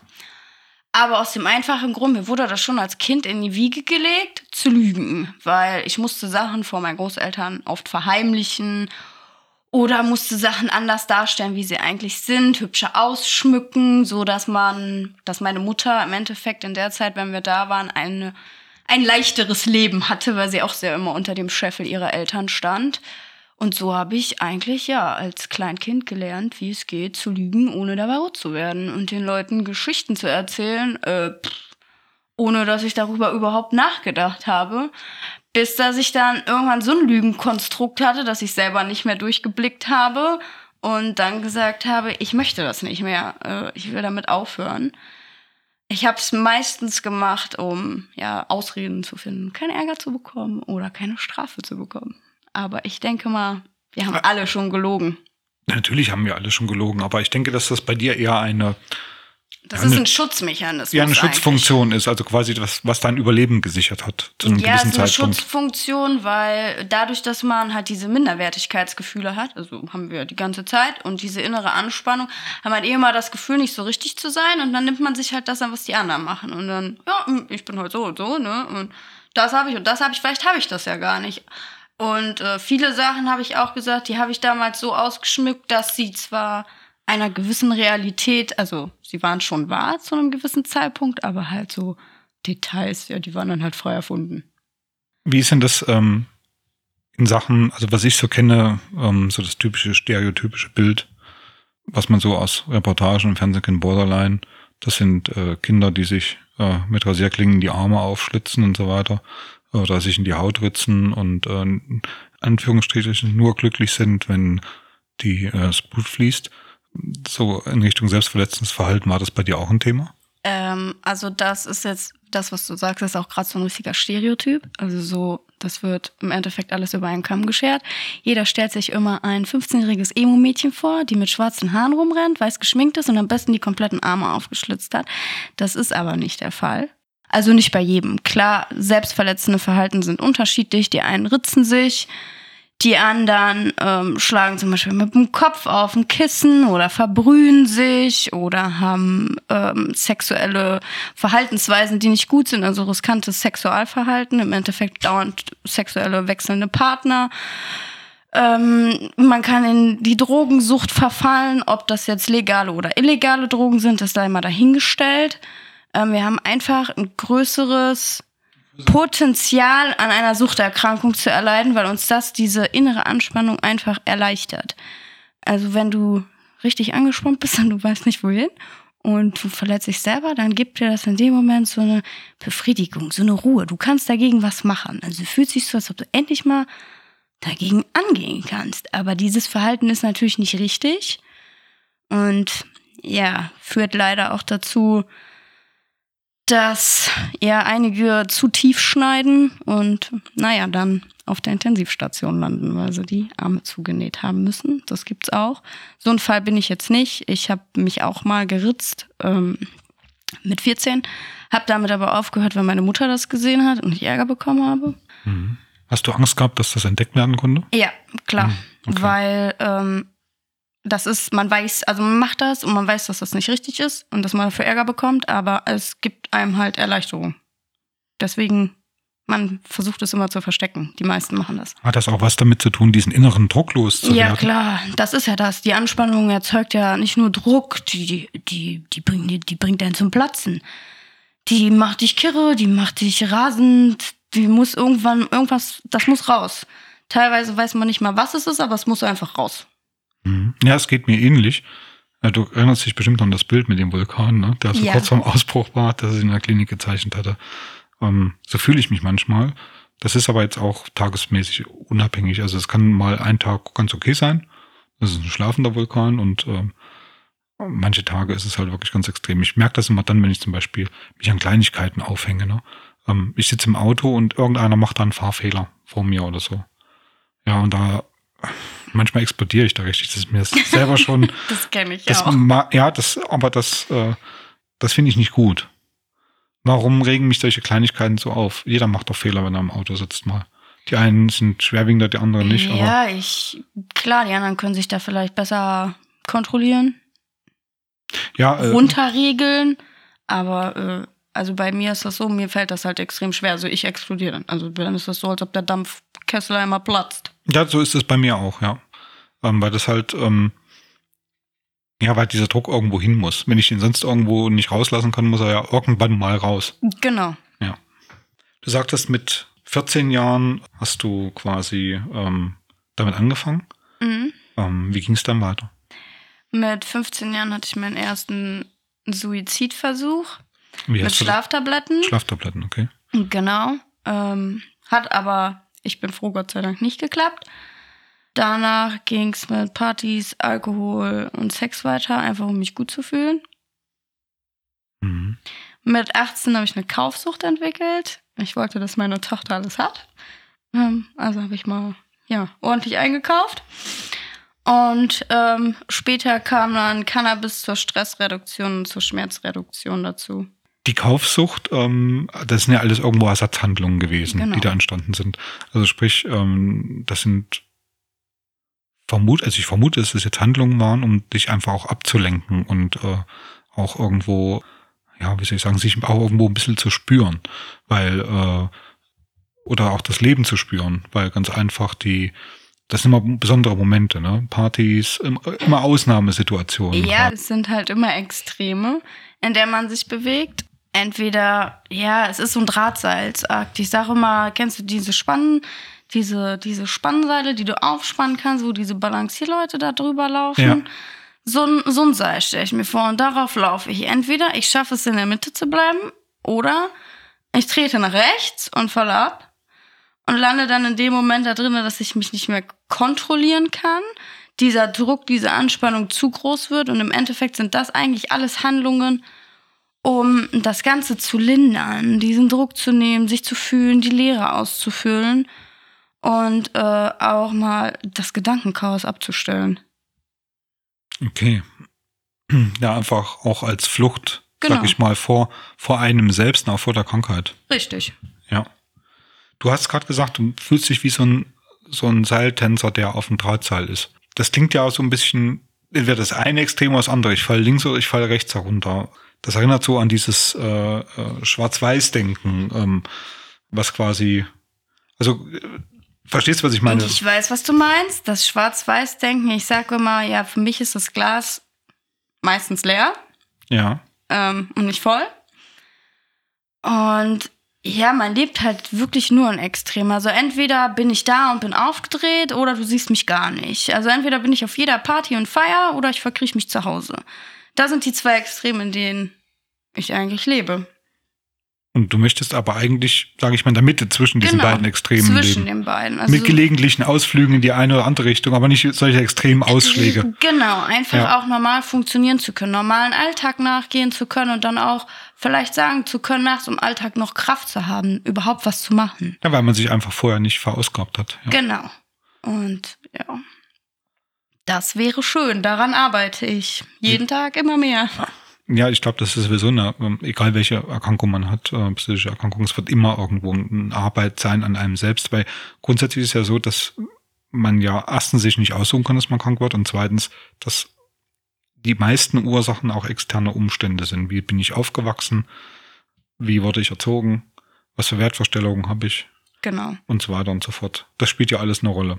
Also unsere Eltern, äh, unsere Geschwister und die Zeit, sage ich mal, vor 10, 20, 30 Jahren, die ist viel wichtiger in der Entwicklung dieser Problematiken als das aktuelle Verhalten. Genau. Wenn du jetzt dich regulieren möchtest, da gibt es ja verschiedene Möglichkeiten. Du hast vorhin erwähnt, dass du zum Beispiel mit dem Kopf auf das Kopfkissen haust. Ja, das mache ich jetzt aber nicht mehr. Also da übe ich mich sehr drin, das nicht mehr zu machen. Das kommt auch eigentlich nur noch recht selten vor, weil ich Skills in der Klinik bekommen habe. Und zwar Skills sind ähm, andere Sachen, um die Anspannung und den Stress abzubauen. Ich schaue hier gerade in ein sehr skeptisches Gesicht. Als du die Worte sagtest, das mache ich jetzt nicht mehr, wurde etwas skeptisch geschaut. Ähm. Ertappt. Verräter. ähm, Verräterin, bitte. Verräterin, ja. ähm, ja, es kommt sehr selten, sehr, sehr, sehr selten vor. Ja, es ist auch, glaube ich, mal eine Form des, des Dampfablassens. Ne? Ähm, es ist eigentlich eine Form, das Kopfschlagen hat angefangen in der frühesten Kindheit. Ähm, einfach um mich zu beruhigen. Ich habe damals Neurodermitis schon gehabt und wurde auch viel schreien gelassen. Also war ja, ja so typisch damals, ne? Das Kind muss schreien, damit die Lunge sich entwickelt. Äh, ich äh, habe aber, glaube ich, ein bisschen zu viel geschrien und habe dann angefangen, mit dem Kopf gegen die Gitterstäbe zu schlagen. Und irgendwann habe ich dann nur noch ein Kopfkissen genommen und das hielt Jahre an. Da war selbst meine Tochter schon geboren, da hatte ich auch eine Zeit, da war das ganz extrem. Einfach weil die Situation neu war. Mhm. und da habe ich das auch gemerkt, dass es wie so als ob man sich in Trance begibt, wenn man das macht, dass man so runterfährt. Das ist quasi so ein erlerntes Verhalten, auch so eine genau. Überlebensstrategie. Ja. ja. Um mit Stress einfach umgehen zu lernen. Jetzt habe ich aber Skills an die Seite gestellt bekommen. Zurzeit benutze ich eigentlich fast täglich mit Skillring. Was sind denn eigentlich Skills? Wollen wir das nicht erstmal klären? Äh, Skills sind andere Methoden, um Anspannungen, innere Anspannungen und Druck abzubauen. Und zwar so, dass sie meinen Körper nicht schädigen. Ja, also sprich keine Drogen, kein keine Alkohol. Drogen, kein Ritzen, kein Alkohol, normalerweise auch keine Zigaretten. Ähm, mhm. Wird auch als Selbstverletzung gewertet. Ähm, keine sexuellen Risikoverhalten. Das sind alles Sachen, die setzen voraus, dass man ja dann die Skills im Endeffekt nachher anwenden kann. Also du kriegst dann, du kriegst anstatt deinen normalen Verhaltensweisen andere Sachen gezeigt, die du ausprobieren kannst, unterschiedliche. Ja. Für mich sind ist es zum Beispiel der Skillring, für andere sind es Chili-Bonbons oder Finalgon, das ist eine, ist eine Wärmesalbe, die man sich drauf schmieren kann. Mhm. Die benutzen meistens die Menschen, die sich, also die Patienten, die sich ritzen, weil das soll den Schmerz nachahmen, als wie wenn man sich die Adern, also die Haut halt aufgeschnitten hat. Ja. Ähm, dann gibt's aber auch noch ganz andere Sachen, zum Beispiel Gerüche oder auch körperliche Betätigung, ob das jetzt Rennen ist, Boxen ist, Schreien ist. Ähm, Hauptsache, man lässt das irgendwo mal raus. Bei mir ist es halt der Skillring oder ich gehe halt total gerne duschen. Ähm, laute Musik über AirPods hören, weil die AirPods mhm dichten alles so ab, dass ich meine Umwelt nicht mehr wahrnehme. Das finde ich sehr angenehm. Ähm, Hausarbeit und Putzen und Kochen, das sind halt Sachen, die mich runterbringen, weil das ist so eine monotone Arbeit. Ähm, massiert werden, das bringt mich auch sehr runter. Das darf entweder meine Tochter oder mein Mann bei mir machen. Ähm, in ganz, ganz stressigen Situationen bleibt mir nichts anderes übrig, außer meine Turnschuhe zu nehmen und eine Runde zu rennen. Und wenn ich abends abschalten möchte, um gut zu schlafen, gucke ich eigentlich fast jeden Abend Grey's Anatomy. Das ist interessant, eine Fernsehserie als Skill. Ja, ich weiß es nicht, aber die beruhigt mich. Das ist so schön. Das muss man auch mögen. Ja, genau. Ich gucke es mir gerne an. Außerdem werden die meisten ja gesund. Was für Therapiemöglichkeiten gibt es denn eigentlich bei Borderline? Das ist interessant, weil ich meine, wenn man mit einer Störung lebt, heißt das ja nicht, dass man den Rest seines Lebens damit verbringen muss, sondern man kann ja an sich arbeiten und äh, auch Therapien machen, damit man einfach auch diese, also wie ich das richtig verstanden habe, ist die Gefühlsregulation ein sehr großes Thema. Ja. Dann auch die Anspannung loszuwerden, ja. ist ein und sehr großes Thema. Und die Selbstwahrnehmung, also das ist auch. Und die Selbstwahrnehmung auch zu verbessern, die eigene Körperwahrnehmung richtig. auch teilweise, ne? so Depersonalisierungsgeschichten entgegenzuwirken, ähm, äh, Derealisierungssituationen ja. entgegenzuwirken, so dass man also auch im Hier und Jetzt bleibt, so dass man quasi diese Ausschläge nach oben und unten einfach mal, soll ich sagen, ein bisschen verringert und ähm, dann nicht irgendwie in eine Dissozi äh, Dissoziation abgleitet oder ähm, in eine Panikattacke oder wie auch immer, sondern dass man einfach irgendwie da durchkommt und noch in der Lage ist, zumindest die Situation richtig einzuschätzen und äh, noch einigermaßen richtig zu handeln. Ja, also es gibt unterschiedliche Therapiemöglichkeiten. Wir haben einmal die DBT, also Dialectia Behavior Therapy. Das ist eine Verhaltenstherapie. Ähm, dann gibt es die Schematherapie und die tiefenpsychologische Therapieform. Ähm, bei mir wurde ambulant eine Verhaltenstherapie gemacht. Wie war der Erfolg damit? Ähm, schwierig, weil ähm, bei mir hat sich herauskristallisiert, dass ich in die Klinik muss, um aus dem belastenden sozialen Umfeld rauszukommen, weil ich habe das nicht geschafft, die Sachen, die ich in einer, also einmal in der Woche bearbeitet habe, nachher zu Hause umzusetzen. Dafür war einfach zu viel zu tun. Und nachdem ich in der Klinik war, ähm, hatten wir auch unterschiedliche Therapieformen, Verhaltenstherapie und Psycholo tiefenpsychologische Therapie. Ja, wir hatten eigentlich, ich glaube, das war generell tiefenpsychologisch ausgerichtet. Ja, aber Verhalten war auch mit. Ja, ein bisschen dabei. Die einen bedienen sich bei den anderen und so weiter und so fort. Also mir hatte auch meine Therapeutin, die ambulante, die ich jetzt habe, vorab gesagt, ähm, ja, was denken Sie denn, welche Therapieform? Ich habe gesagt, Verhaltenstherapie kenne ich schon von der Angst. Da war ja viel über Verhalten. Und grundsätzlich ist es ja so, dass wir am Anfang keine Angst haben, das ist ja ein Urinstinkt. Und ähm, dass wir also schon vor gewissen Situationen schon irgendwo Angst haben, aber jetzt im normalen Alltag natürlich nicht. Ne? Ja. Und äh, da ist es so, dass viel, äh, wenn dann quasi eine klinische Angststörung auftritt, dann hat man nochmal vor normalen Situationen im Alltag Angst. Sprich, ich kann zum Beispiel nicht in den Bus einsteigen oder ich konnte nicht in den Bus einsteigen, wo Haufen Leute drin waren, wo man vielleicht keinen Sitzplatz mehr bekommen hat und man stehen musste. Ja, bei Na, mir ist das, ich gehe halt nicht gerne in ja, diese großen Kaufhäuser, Kaufhäuser am ja. Freitag oder Samstag finde ich ganz Wenn sich die Leute alle ja. tot treten, ja. Mhm. Ja, das ist, geht mir eh nicht, auch nicht meine Lieblingssituation. Manchmal muss ich das allerdings machen, da komme ich nicht drum rum. Aber das macht man ja bei einer Verhaltenstherapie ganz klar so mit Desensibilisierung. Man versucht das Verhalten zu ändern, indem man neues Verhalten lernt, indem man feststellt, oh, mir passiert da ja eigentlich gar nichts und deswegen geht man da ein paar Mal rein. Und das ist auch was, was, ähm, sag ich mal, auch bei der Borderline-Störung angewandt wird. Ja, ähm, DBT ist eigentlich die gängigste Therapieform, die dafür verwendet wird. Mh. Dass man einfach das Verhalten versucht zu ändern, genau. im Alltag die, die stressauslösenden Faktoren zu identifizieren und äh, Methoden und, und Ressourcen zu entwickeln, wie man quasi ähm, sich besser in eigenes, das eigene Gleichgewicht bringen kann. Richtig, dass man sich halt besser selbst regulieren kann, bessere Grenzen setzen kann, eine bessere Akzeptanz hat und eine Reflexion, würde ich jetzt auch sagen. Weil das sind einfach Themen, die kannte ich jetzt vorher persönlich überhaupt nicht. Ja, wenn, wenn einem niemand das zeigt, dann weiß man auch nicht, worum es geht bei der ganzen Sache. Genau. Und ja, das hat mir persönlich viel geholfen. Wie bist du eigentlich damals in die Klinik gekommen, wenn ich fragen darf? Ähm, ich habe die ambulante Therapie halt vorher gemacht und habe in der ambulanten Therapie entschieden, aufgrund eines persönlichen und familiären Vorfalls, der letztes, Anfang letzten Jahres war, der mich sehr aus der Bahn geworfen hat, ähm, habe ich entschieden, in die Klinik zu gehen. Das hat dich quasi deine Stabilität gekostet in dem äh, Moment? Ja, komplett, also komplett. Ja. Ich war danach überhaupt nicht mehr stabil, ähm, überhaupt nicht mehr ähm, und habe dann auch selber gesagt, dass ich auf jeden Fall in die Klinik will und habe dann, ja, bei dieser Vitos-Hotline angerufen und dann haben die mir gesagt, dass das halt nicht ganz so weit weg liegt. Und dann bin ich in die Klinik gegangen. Und der Rest ist Geschichte. Und der Rest ist Geschichte. Wie hat dir der Klinikaufenthalt geholfen? Mir hat der Klinikaufenthalt geholfen, um mich selbst überhaupt erstmal kennenzulernen um überhaupt erstmal zu lernen, wo liegen meine Grenzen. Ähm, oh ja, das ist ein. Dann das, Thema. was ich auch extrem gelernt habe, ist erstmal überhaupt meine Wut rauszulassen, weil damit hatte ich ja extreme Schwierigkeiten. Das habe ich auch erst in der Klinik gelernt. Ähm, dann bin ich echt ganz schön explodiert teilweise. Tat mir aber persönlich sehr gut.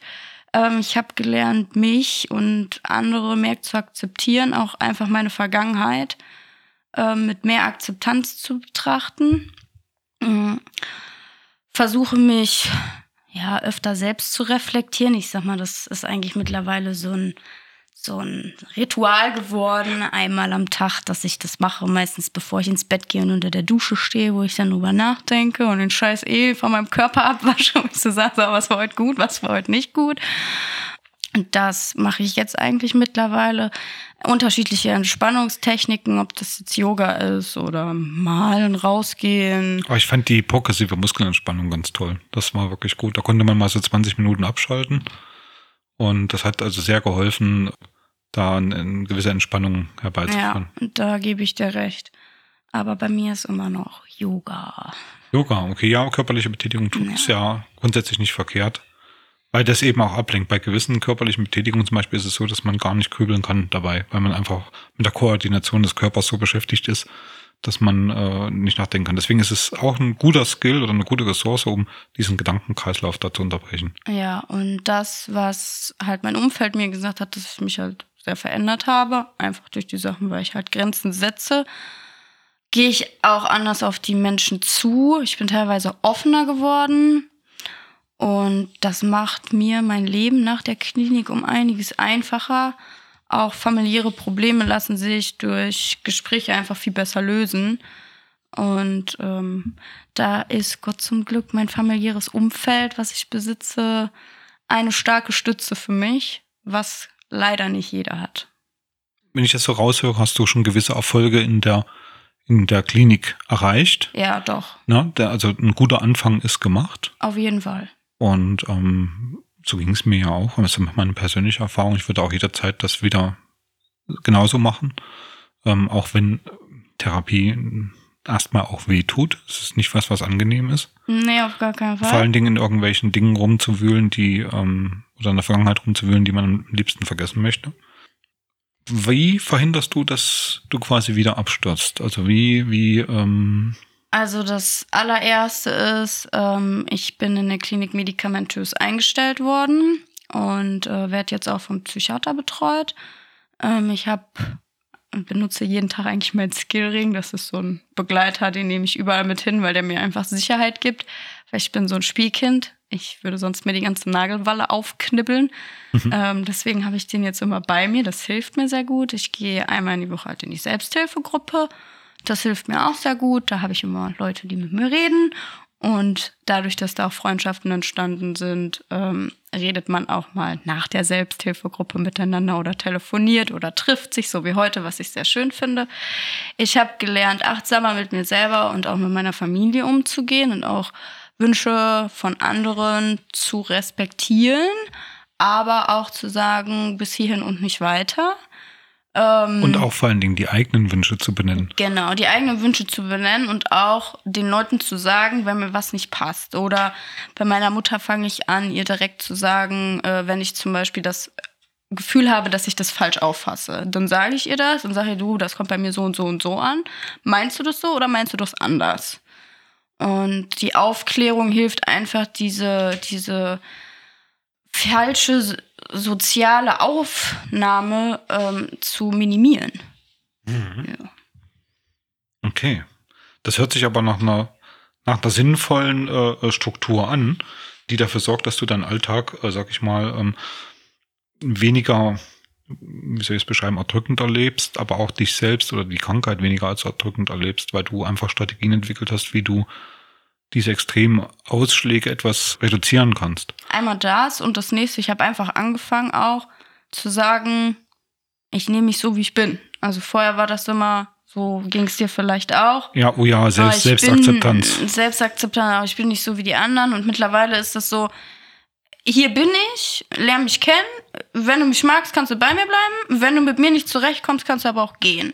Ohne dass ich mich dabei schlecht fühle. Und vorher ich, wollte ich halt immer von jedem angenommen werden und gut dastehen und am liebsten nirgendwo anecken. Das eher war für mich einfach eine normale Verhaltensweise so zu sein. Aber mich selber hat das halt total eingeschränkt. Ja, aber man kann das doch auch nicht allen recht machen. Nee, muss ich ja auch gar nicht. Und das ist eine Sache, die ich jetzt gelernt habe. Vorher ja. war das halt, da habe ich gedacht, oh, du musst das jedem recht machen. Ob das jetzt Arbeitgeber sind, Familienmitglieder, hat man nicht gesehen. Und jetzt ist es einfach so, wo ich sage, äh, ich kann es dir zu einem gewissen Teil recht machen, so wie ich das für mich richtig empfinde. Und wenn ich sage, ich möchte nicht, dann möchte ich nicht. Ich habe zum Beispiel Weihnachten das erste Mal komplett alleine mit meiner Familie gefeiert. Es war total schön. Das war so ruhig und so entspannt, genauso wie Silvester, ohne großes Bombamborium, einfach mal alleine. Das war nach sieben Jahren Partnerschaft auch mal sehr schön. Das kann ich mir vorstellen. Ja. Ja. Damit wären wir auch schon fast durch, ne? Gina? Ja, ich merk's. Ja, das war sehr schön, das Gespräch mit dir. Fand ich, hab, ich auch. Ich habe viel Neues erfahren über Borderline, was ich vorher noch nicht wusste. Ich hoffe, ihr habt auch interessiert zugehört. Und ähm, wie immer bitten wir euch darum, äh, uns Feedback zu senden. Ihr könnt gerne Kommentare hinter dem Podcast hinterlassen, wenn ihr den über äh, unsere Webseite euch anhört.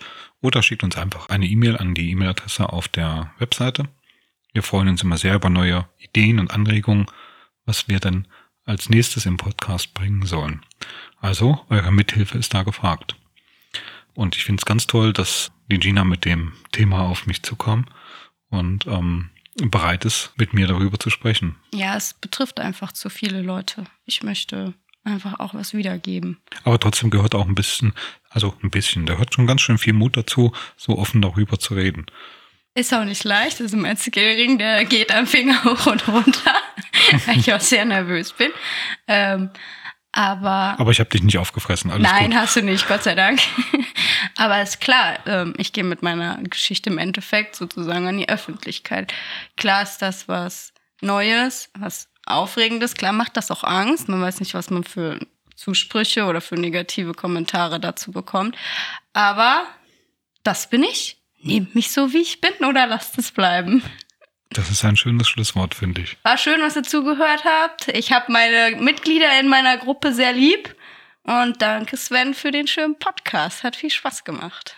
Ja, Gina, ich bedanke mich auch recht herzlich für die schöne Zeit und das tolle Gespräch. Hat wirklich sehr viel Spaß gemacht. Und ähm, ich hoffe, dass wir uns vielleicht in dem einen oder anderen Podcast auch mal wieder hören. Zu einem Mit anderen Sicherheit, Thema. gerne. Bin ich gerne bereit für. Also ihr da draußen, wir wünschen euch eine angenehme Zeit und hoffen, ihr seid auch das nächste Mal wieder dabei. Bis dahin, macht's gut. Tschüss. Tschüss.